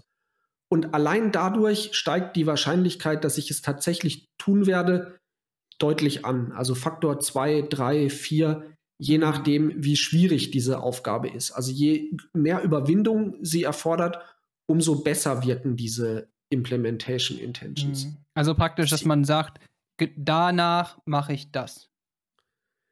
Genau, genau. Weil dann ähm, merkst du ja sofort, wenn du gescheitert bist. Mhm. Ne, also wenn ich jetzt sage, morgen früh nach dem Frühstück mache ich die Wohnung sauber und wenn ich dann aber nach dem Frühstück was anderes mache, dann weiß ich ja sofort, oh, mein Plan ist gescheitert. Mhm. Während wenn ich jetzt einfach nur sage, man sollte mal wieder die Wohnung sauber machen, mache ich demnächst, mhm. dann gibt es ja nie diesen Moment, ja. ja. wo der Zug abgefahren ist. Ja, oder was ich oft, oft so sage, ist so, ich mache morgen, äh, räume ich äh, auf und das Gefühl des Scheiterns kommt ja erst genau dann, wenn ich ins Bett gehe und sage, heute mache ich es nicht mehr. Ja, ja, genau, genau. genau. Kommt ganz am Ende ja. des Tages kommt dann das Gefühl des Scheiterns erst. Genau, und dann kannst du ja. dich aber an unser Gespräch erinnern und sagen, ja, Schlaf ist so wichtig, ich kann ja, jetzt ja, nicht genau, da haben wir immer eine gute Ausrede parat, ja. das Gehirn ist ja ein Meister darin, Dinge recht zu fertigen und einem logisch klar zu machen. Mhm. Mhm. Okay. Das deutsche Wort ist übrigens äh, Handlungsabsicht. Handlungsabsicht, okay. Ja. Okay. Ähm, ja, was auch zu Motivation passt, ist ja Prokrastination praktisch, dass Leute halt die Dinge nicht angehen, die sie eigentlich angehen wollen. Ähm, ja, ich weiß nicht, ob das nochmal was Eigenes ist. Ich würde sagen, dasselbe Problem, ne? Prokrastination und Motivationslosigkeit. Ja, Prokrastination hat halt aber auch positive Aspekte. Ne? Also Prokrastination ist schon auch in bestimmter Hinsicht manchmal gut, weil oftmals ähm, haben wir zwar ein Ziel, aber wir wissen noch nicht genau, wie wir es erreichen können. Und da müssen wir erstmal überlegen. Und ähm, das ist so ein kreativer Prozess. Und das Gehirn kann solche kreativen Sachen halt am besten, während wir etwas ganz anderes machen. Mhm. Na, ne, also man kann schon Prokrastination auch so ein bisschen ähm, dahingehend betrachten, dass wir, während wir prokrastinieren, unterbewusst an der Umsetzung unserer Ziele doch arbeiten. Das heißt, hast du die perfekte Vorlage für Leute gegeben. Ja. Perfekte Vorlage zum Prokrastinieren Leuten gegeben. Ja, nee, aber es ist ja auch immer wahr. Ich denke, alles, was, was schlecht ist, hat auch eine gute Seite. Und Prokrastination, mhm. dass man vielleicht Dinge nicht sofort umsetzt, weil einem vielleicht bessere Ideen und kreativere Ideen einfallen oder wie es einfacher geht, das macht ja, ja schon Sinn. Ah, die Prokrastination, von der ich gerade gesprochen habe, mhm. die, also dann sollte man mit einer Tätigkeit prokrastinieren, bei der man den Kopf frei hat. Mhm. Ne, irgendeine Gewohnheit. Ja, kennt also man ja Sport, beim Duschen zum Beispiel, dass einem gute Ideen kommen. Genau, Sport, ja. spazieren gehen, duschen, aufräumen, Hausarbeit, ja. solche Sachen sind okay mhm. zum Prokrastinieren. Aber wenn man jetzt natürlich prokrastiniert, indem man ähm, andere Sachen macht, die die Konzentration erfordern, dann mhm. ist es eher nicht so. Mhm. Okay, ja, verstehe. Ähm, genau, du hast ja auch noch ein anderes Buch rausgebracht. Ähm, das war die Überfliegerformel. Ähm, extra für Studenten, wie Studenten praktisch ähm, erfolgreicher ihr Studium äh, leiten können. Geht das in dieselbe Richtung, Fokus, Konzentration, nur speziell auf Studenten oder ist das nochmal was anderes? Also das andere Buch Überfliegerformel, das ist ein Lernratgeber. Das ist sozusagen die Umsetzung von Fokus und Konzentration auf das Thema Lernen. Mhm. Und da kommt als neuer Theoriekomplex auch noch Lernmethoden dazu. Ähm, wir haben das Buch für Studenten geschrieben, beziehungsweise, also ne, wir vermarkten es für Studenten, aber es ist auch für ältere Schüler geeignet und auch für Erwachsene, für Berufstätige, die sich halt weiterentwickeln wollen. Also es ist jetzt kein Ratgeber, in dem jetzt steht, wie man ähm, einen Semesterplan aufstellt oder wie man jetzt im Studium irgendwelche studiumspezifischen Sachen macht. Okay, also praktisch für alle Leute, die regelmäßig neue Dinge lernen, äh, für die ist das Buch relevant. Genau, genau. Und das, ähm, also es gibt auch tatsächlich eine Überfliegerformel. Ne? Das Buch heißt nicht nur so, sondern die Formel, die ähm, zeigt halt, wie man sich vorstellen kann, dass die wichtigsten Erfolgsfaktoren ähm, miteinander interagieren. Also die Überfliegerformel, die ist Erfolg beim Lernen ist gleich Lernmethoden plus Lernbedingungen das Ganze in Klammern mal Umsetzung. Mhm. Das heißt, es gibt ja gute und schlechte Lernmethoden. Ne? Also zum Beispiel ist es so, dass die meisten Studenten Studien zufolge mit Methoden lernen, die eher nicht so gut funktionieren. Also sie lesen einfach einen Text wiederholt durch, streichen sich irgendwas an. Hm, machen das wahrscheinlich auch oft so gemacht oder weiß ich jetzt ja. nicht. Also ich habe auf jeden Fall oft so gelernt. Bei Mathe ja, kann man nicht immer wieder dasselbe durchlesen. Geht da nicht. Ja, ja. Genau, okay. Also ich habe das auf jeden Fall früher mhm. gerne so gemacht. Es machen halt einfach viele so. Ne? Es ist naheliegend, es so zu machen. Mhm. Und es ist auch angenehm, es so zu machen. Man lernt in der Schule ja auch nichts anderes. Ja, aber es ist halt nicht besonders effektiv. Mhm. Und es gibt viel effektivere Lernmethoden. Zum Beispiel die effektivste Lernmethode ist einfach Übungen machen. Ne? Also es geht halt nicht darum, das Wissen immer wieder von außen ähm, ja, sich dem auszusetzen, sondern man lernt eher, wenn man das Wissen anwendet. Zum Beispiel in Form von Übungen, aber auch indem man zum Beispiel, ähm, hast du gestern, glaube ich, mal erzählt, dass du ähm, immer versucht hast, das neue Wissen mit deinem bereits vorhandenen Wissen in Beziehung zu setzen und dadurch ähm, zu ja, genau. Erkenntnissen genau. zu gelangen. Genau, wenn ja? ich ein Buch lese und so weiter, denke ich immer nach, hm, hab von dem Autor habe ich das gelesen und ich verknüpfe das damit und wie passt das zusammen und praktisch in meinem Kopf baut sich da so ein, so ein System auf. Genau, und das, das ist auch eine effektive Lernmethode, mhm. weil du da auch das Wissen direkt schon anwendest. Ne? Mhm. Also, ja. Aber ich frage mich jetzt gerade, wenn man jetzt zum Beispiel so ein Geschichtsbuch liest, wie kann man daraus jetzt Übungen machen? Oder wenn man ein Chemiebuch liest, kann man daraus Übungen machen? Wie, wie kann man sich das vorstellen? Mm, also zum Beispiel, wenn ich ein Buch lese, was, was ich persönlich mache, wenn ich mhm. Bücher lese, die ich sehr nützlich finde, wo ich das Wissen gerne behalten möchte, dann schreibe ich eine Zusammenfassung davon. Mhm. Ja, das heißt, ähm, ich arbeite mit den Inhalten und ähm, versuche sie aus meinem Kopf heraus nochmal zu abzurufen. Ah, okay, du arbeitest praktisch mit dem Inhalt, den du gelesen hast. Okay. Also es gibt auch zum Beispiel diese sogenannte Feynman-Methode. Ich weiß nicht, ob dir das was Habe ich schon mal gehört, aber ich könnte jetzt nicht wiederholen. Okay. Also Feynman, das war so ein berühmter Physiker, ähm, der war bekannt dafür, dass er besonders ähm, abstrakte Konzepte sehr anschaulich erklären konnte, so dass sie auch von Laien verstanden wurden. Und ähm, angeblich, also der Legende nach, hat er diese Fähigkeit im Rahmen von einer Lerngruppe geübt, ja, und die haben halt einfach ähm, sich ein Thema überlegt und haben dann versucht, ähm, dieses Thema in eigenen Worten einfach zu erklären.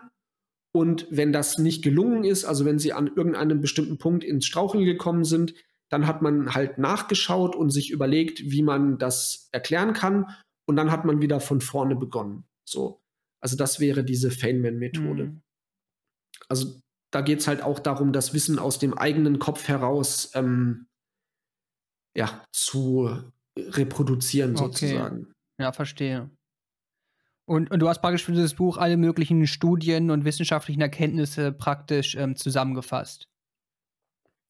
Sozusagen, ja, da sind viele wissenschaftliche Studien mhm. eingeflossen. Okay. Also das ist jetzt eben der erste Aspekt, sind halt diese Lernmethoden. Mhm. Aber ein weiterer wichtiger Erfolgsfaktor sind halt die Bedingungen, unter denen man lernt. Und dazu zählt zum Beispiel auch Fokus und Konzentration. Ja? Also das heißt, ja wenn ich die guten Lernmethoden unkonzentriert durchführe, mhm. ist es natürlich auch nicht gut, ne? sondern ich muss ja. halt gute Lernmethoden konzentriert durchführen. Und zu den weiteren äh, Bedingungen zählen zum Beispiel ein Thema, was ich ganz interessant fand und wo ich vorher auch überhaupt nicht Bescheid wusste, waren Gefühle. So, weil wir erleben ja beim Lernen auch bestimmte Gefühle und es kursiert so diese Vorstellung, dass wir nur dann lernen können, wenn das Lernen eine reine Freude ist und es Spaß macht und wir halt so positive Emotionen haben. Ja. Aber tatsächlich ist es eher so, dass es ähm, lernhinderliche und lernförderliche Gefühle gibt, aber dass die Grenze dazwischen halt nicht die gleiche Grenze ist, die zwischen positiv und negativ verläuft. Mal ein Beispiel: Verwirrung. Ja? Verwirrung ist ein sehr gutes Gefühl, wenn man etwas lernen möchte, weil Verwirrung, wir möchten die auflösen. Ja, wir möchten mhm. dann Informationen einholen und uns Gedanken über dieses Thema machen, damit wir diese Verwirrung loswerden. So, wohingegen zum Beispiel Zufriedenheit kein gutes Gefühl ist. So, weil klar, es fühlt sich natürlich gut an, aber wenn ich zufrieden bin, dann muss ich ja an meiner Situation nichts ja. ändern, bin also nicht motiviert zu lernen. So. Mm. Ja, das kennt man ja auch von, von Schülern zum Beispiel, die wegen einer 2 dann rumheulen und mega traurig sind, weil die einfach unzufrieden sind mit einer, mit einer 2. Während jemand wie ich, ähm, ich glaube, ich habe mal so 2, 3 geschrieben, war zufrieden damit und hatte keine Motivation, jetzt zu lernen, um auf eine 1 zu kommen. Ja, genau. Aber wenn man halt diesen, ne, wenn man halt wirklich Überflieger werden will, mhm, sage ich ja, mal, klar. dann, dann äh, darf man mit der 2 nee. bis 3 halt nicht zufrieden nee, sein. Das stimmt, klar. Also ähm, ja, viele Studiengänge wie Medizin, Psychologie kriegst du damit natürlich nicht. Nee. Aber eine wichtig, also mein, ein, eine These von mir, die ich in dem Buch auch vertrete, ist halt, dass man sich auch nicht auf Noten konzentrieren sollte. Hm. So. Sondern, also man kriegt nicht gute Noten, indem man gute Noten anstrebt. Also man kann natürlich schon, je nachdem, in was für einer Uni, Schule oder wie auch immer man ist, sich irgendwie auf die Art und Weise gute Noten holen. Hm. Aber eigentlich geht es bei Noten ja darum, ähm, zu bewerten, wie gut du was gelernt hast. Und deswegen sollte man sich meiner Meinung nach besser halt einfach direkt auf das Lernen konzentrieren und die Note halt einfach, ja. die passiert dann halt einfach. Ne? Aber ja, praktisch, dass man sich auch auf das Thema, was man lernen will, wirklich konzentrieren, dass man wirklich ein Experte in dem Thema wird oder ein Profi in dem Thema wird und nicht denkt, ich lerne das nur, um damit eine Note zu bekommen. Praktisch das typische Bulimie-Lernen oder so. Ja, genau. Weil das kann ja auch einen negativen Effekt wieder haben. Ne? Wenn du jetzt zum Beispiel unbedingt eine gute Note haben willst und du hast Angst, dass du sie nicht erreichst, dann mhm. hindert dich die Angst wiederum daran zu lernen. Mhm. Ja. Ja, okay. Ja, verstehe. Ja, macht Sinn. Ja, also ähm, gerade auch, weil ähm, die meisten Leute sich ja auch, ähm, gerade die irgendwie erfolgreich Erfolg anstreben oder irgendwie ein Leben sich aufbauen wollen, was irgendwie ähm, schön ist, ähm, verpflichten sich ja praktisch dem lebenslangen Lernen. Von daher ist es eigentlich für alle interessant. Zum Beispiel für mich war es damals ein riesen Aha-Moment, wo ich von Brian Tracy gehört habe, wir lernen alle für immer. Und davor dachte ich, nach der Schule lerne ich nie wieder was, oder nach der Uni lerne ich nie wieder was. Aber das Lernen geht immer weiter, es gibt immer Themen, die einem das Leben verbessern können. Und das Lernen hört nie auf. Von daher ist das Buch ja praktisch für alle relevant, selbst wenn ich jetzt einmal die Woche ein Buch lese. Also ein Buch pro Woche lese.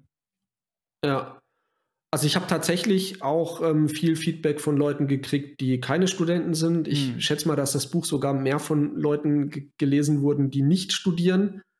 Und die haben auch alle gesagt, dass es ihnen geholfen hat. Okay. Ja.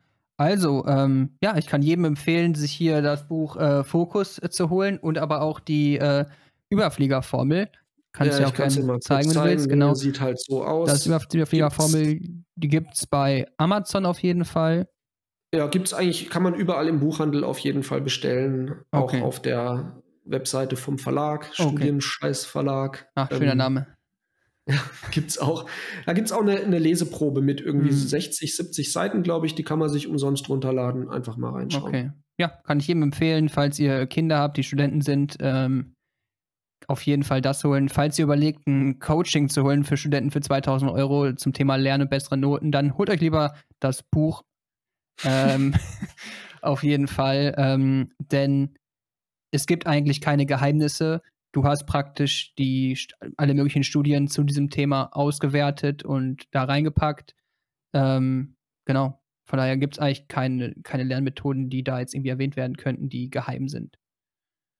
Nee, also ja, viele Leute haben ja so die Hoffnung, dass es irgendwie so eine Methode gibt, wie man im Schlaf lernt, indem man mhm. sich, was weiß ich, über Kopfhörer da irgendwie mhm. irgendwas zuflüstern lässt. Aber das funktioniert halt alles nicht. Also Lernen bedeutet, dass man sich anstrengt, aber ähm, die Anstrengung, die bewirkt halt auch was. So. Ja, Lernen ist halt Arbeit schon.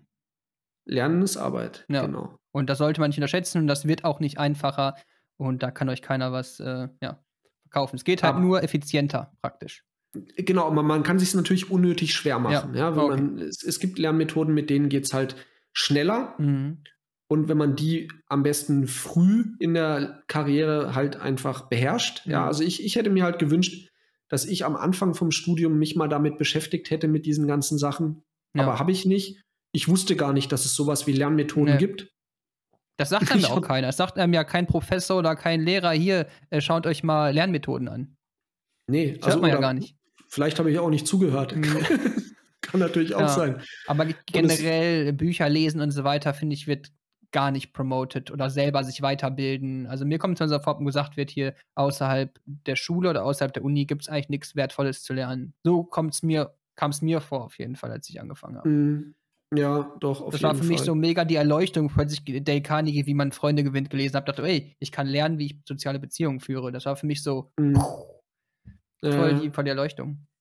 Ja, und, und, vielleicht war es früher auch tatsächlich so, dass es nichts zu lernen gab. Ne? Mhm. Ne? Jetzt vor 100 Jahren, vor 200 Jahren, da war die Entwicklung ja mhm. sehr langsam. So, da hat es vielleicht tatsächlich gereicht, wenn man ja. ja. eine Ausbildung gemacht hat, dann wusste man alles, das hat einem bis zum Rest des Lebens irgendwie gereicht. Mhm. Aber heutzutage, da ändert sich ja alles so schnell. Wenn wir mal überlegen, eigentlich die meisten Sachen, die heute relevant sind, die gab es ja vor 20 ja. Jahren noch gar nicht. Ja, das ist echt unglaublich. Ja. Ich glaube, vor 20 Jahren, da hatte, hat mein Vater einen ersten PC gehabt und da hat Internet Geld gekostet pro Minute und alle gesagt, oh, im Internet aufpassen, man kann nicht mal telefonieren und so. Also das hat sich ja schon stark mhm. geändert. Ja, ja, und mhm. in 20 Jahren wird noch ja. einiges anders sein. Ja, ja. Das Boah, da ja, wir echt gespannt halt, sein. Ja, und wenn man nicht bereit ist zu lernen, dann ja. Also man, ja. wir müssen, wir lernen so oder so, halt entweder auf die harte Tour oder hm. selbstbestimmt. Ja, ja, das ist ein guter Punkt. Ja, ähm, wo kann man dich denn finden, wenn man an deiner äh, Arbeit interessiert wird oder mehr von deiner Arbeit sehen will? Ähm, wo findet man dich? Social Media, Website? Hm, genau, also ich hänge halt den ganzen Tag auf Facebook rum und beantworte irgendwelche Fragen. Nein, Spaß. Also auf Social Media bin ich eher nicht so aktiv. Ich, ich habe einen YouTube-Kanal, da ähm, veröffentliche ich Buchzusammenfassungen in gesprochener Form. Also ich fasse, wie gesagt, Bücher zusammen, die ich wichtig finde und die ähm, lese ich dann vor und lade die auf YouTube hoch. Mhm. Das habe ich. Dann habe ich eine Buchzusammenfassungs-Webseite, die heißt Der perfekte Ratgeber. Die Adresse ist auch so, also da gibt es dann die Zusammenfassungen in schriftlicher Form.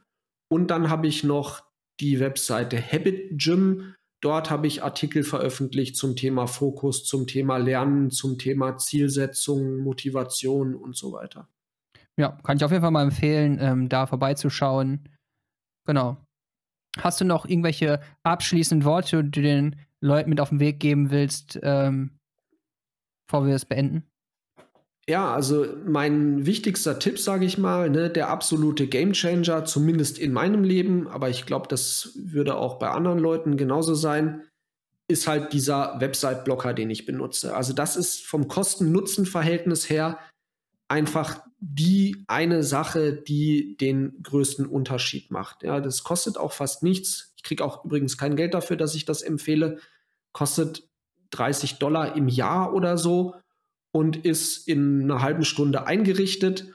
Und dann hat man wirklich Freedom im Kopf hm. und muss nicht äh, die ganze Zeit irgendwelche Impulse unterdrücken. Also praktisch wenig Aufwand, wenig Geldeinsatz, aber extrem hohe ähm, Return on Investment, sag ich mal.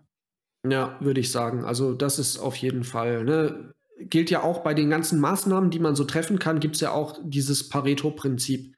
80-20-Regel, hm. 20 Prozent der Maßnahmen äh, bewirken schon 80 Prozent des Erfolges. Und da würde ich sagen, ist halt diese Sache, ist Die, in der Kurve das mit dem höchsten okay. Ausschlag. Okay. Ja, vielen Dank, dass du äh, heute hier warst. Ja, sehr gerne. Danke für die Einladung. Wenn dir dieser Podcast gefallen hat, abonniere meinen YouTube-Channel. Dies ist eine großartige Art und Weise, mich zu unterstützen. Zusätzlich kannst du mir Feedback in den Kommentaren geben und Gäste vorschlagen, die du hier gerne sehen würdest. Bitte abonniere diesen Podcast auch auf Apple oder Spotify. Ebenfalls habe ich einen Patreon-Account, wo du diesen Podcast unterstützen kannst. Leb stark und leb frei, dein Benedikt Kluth.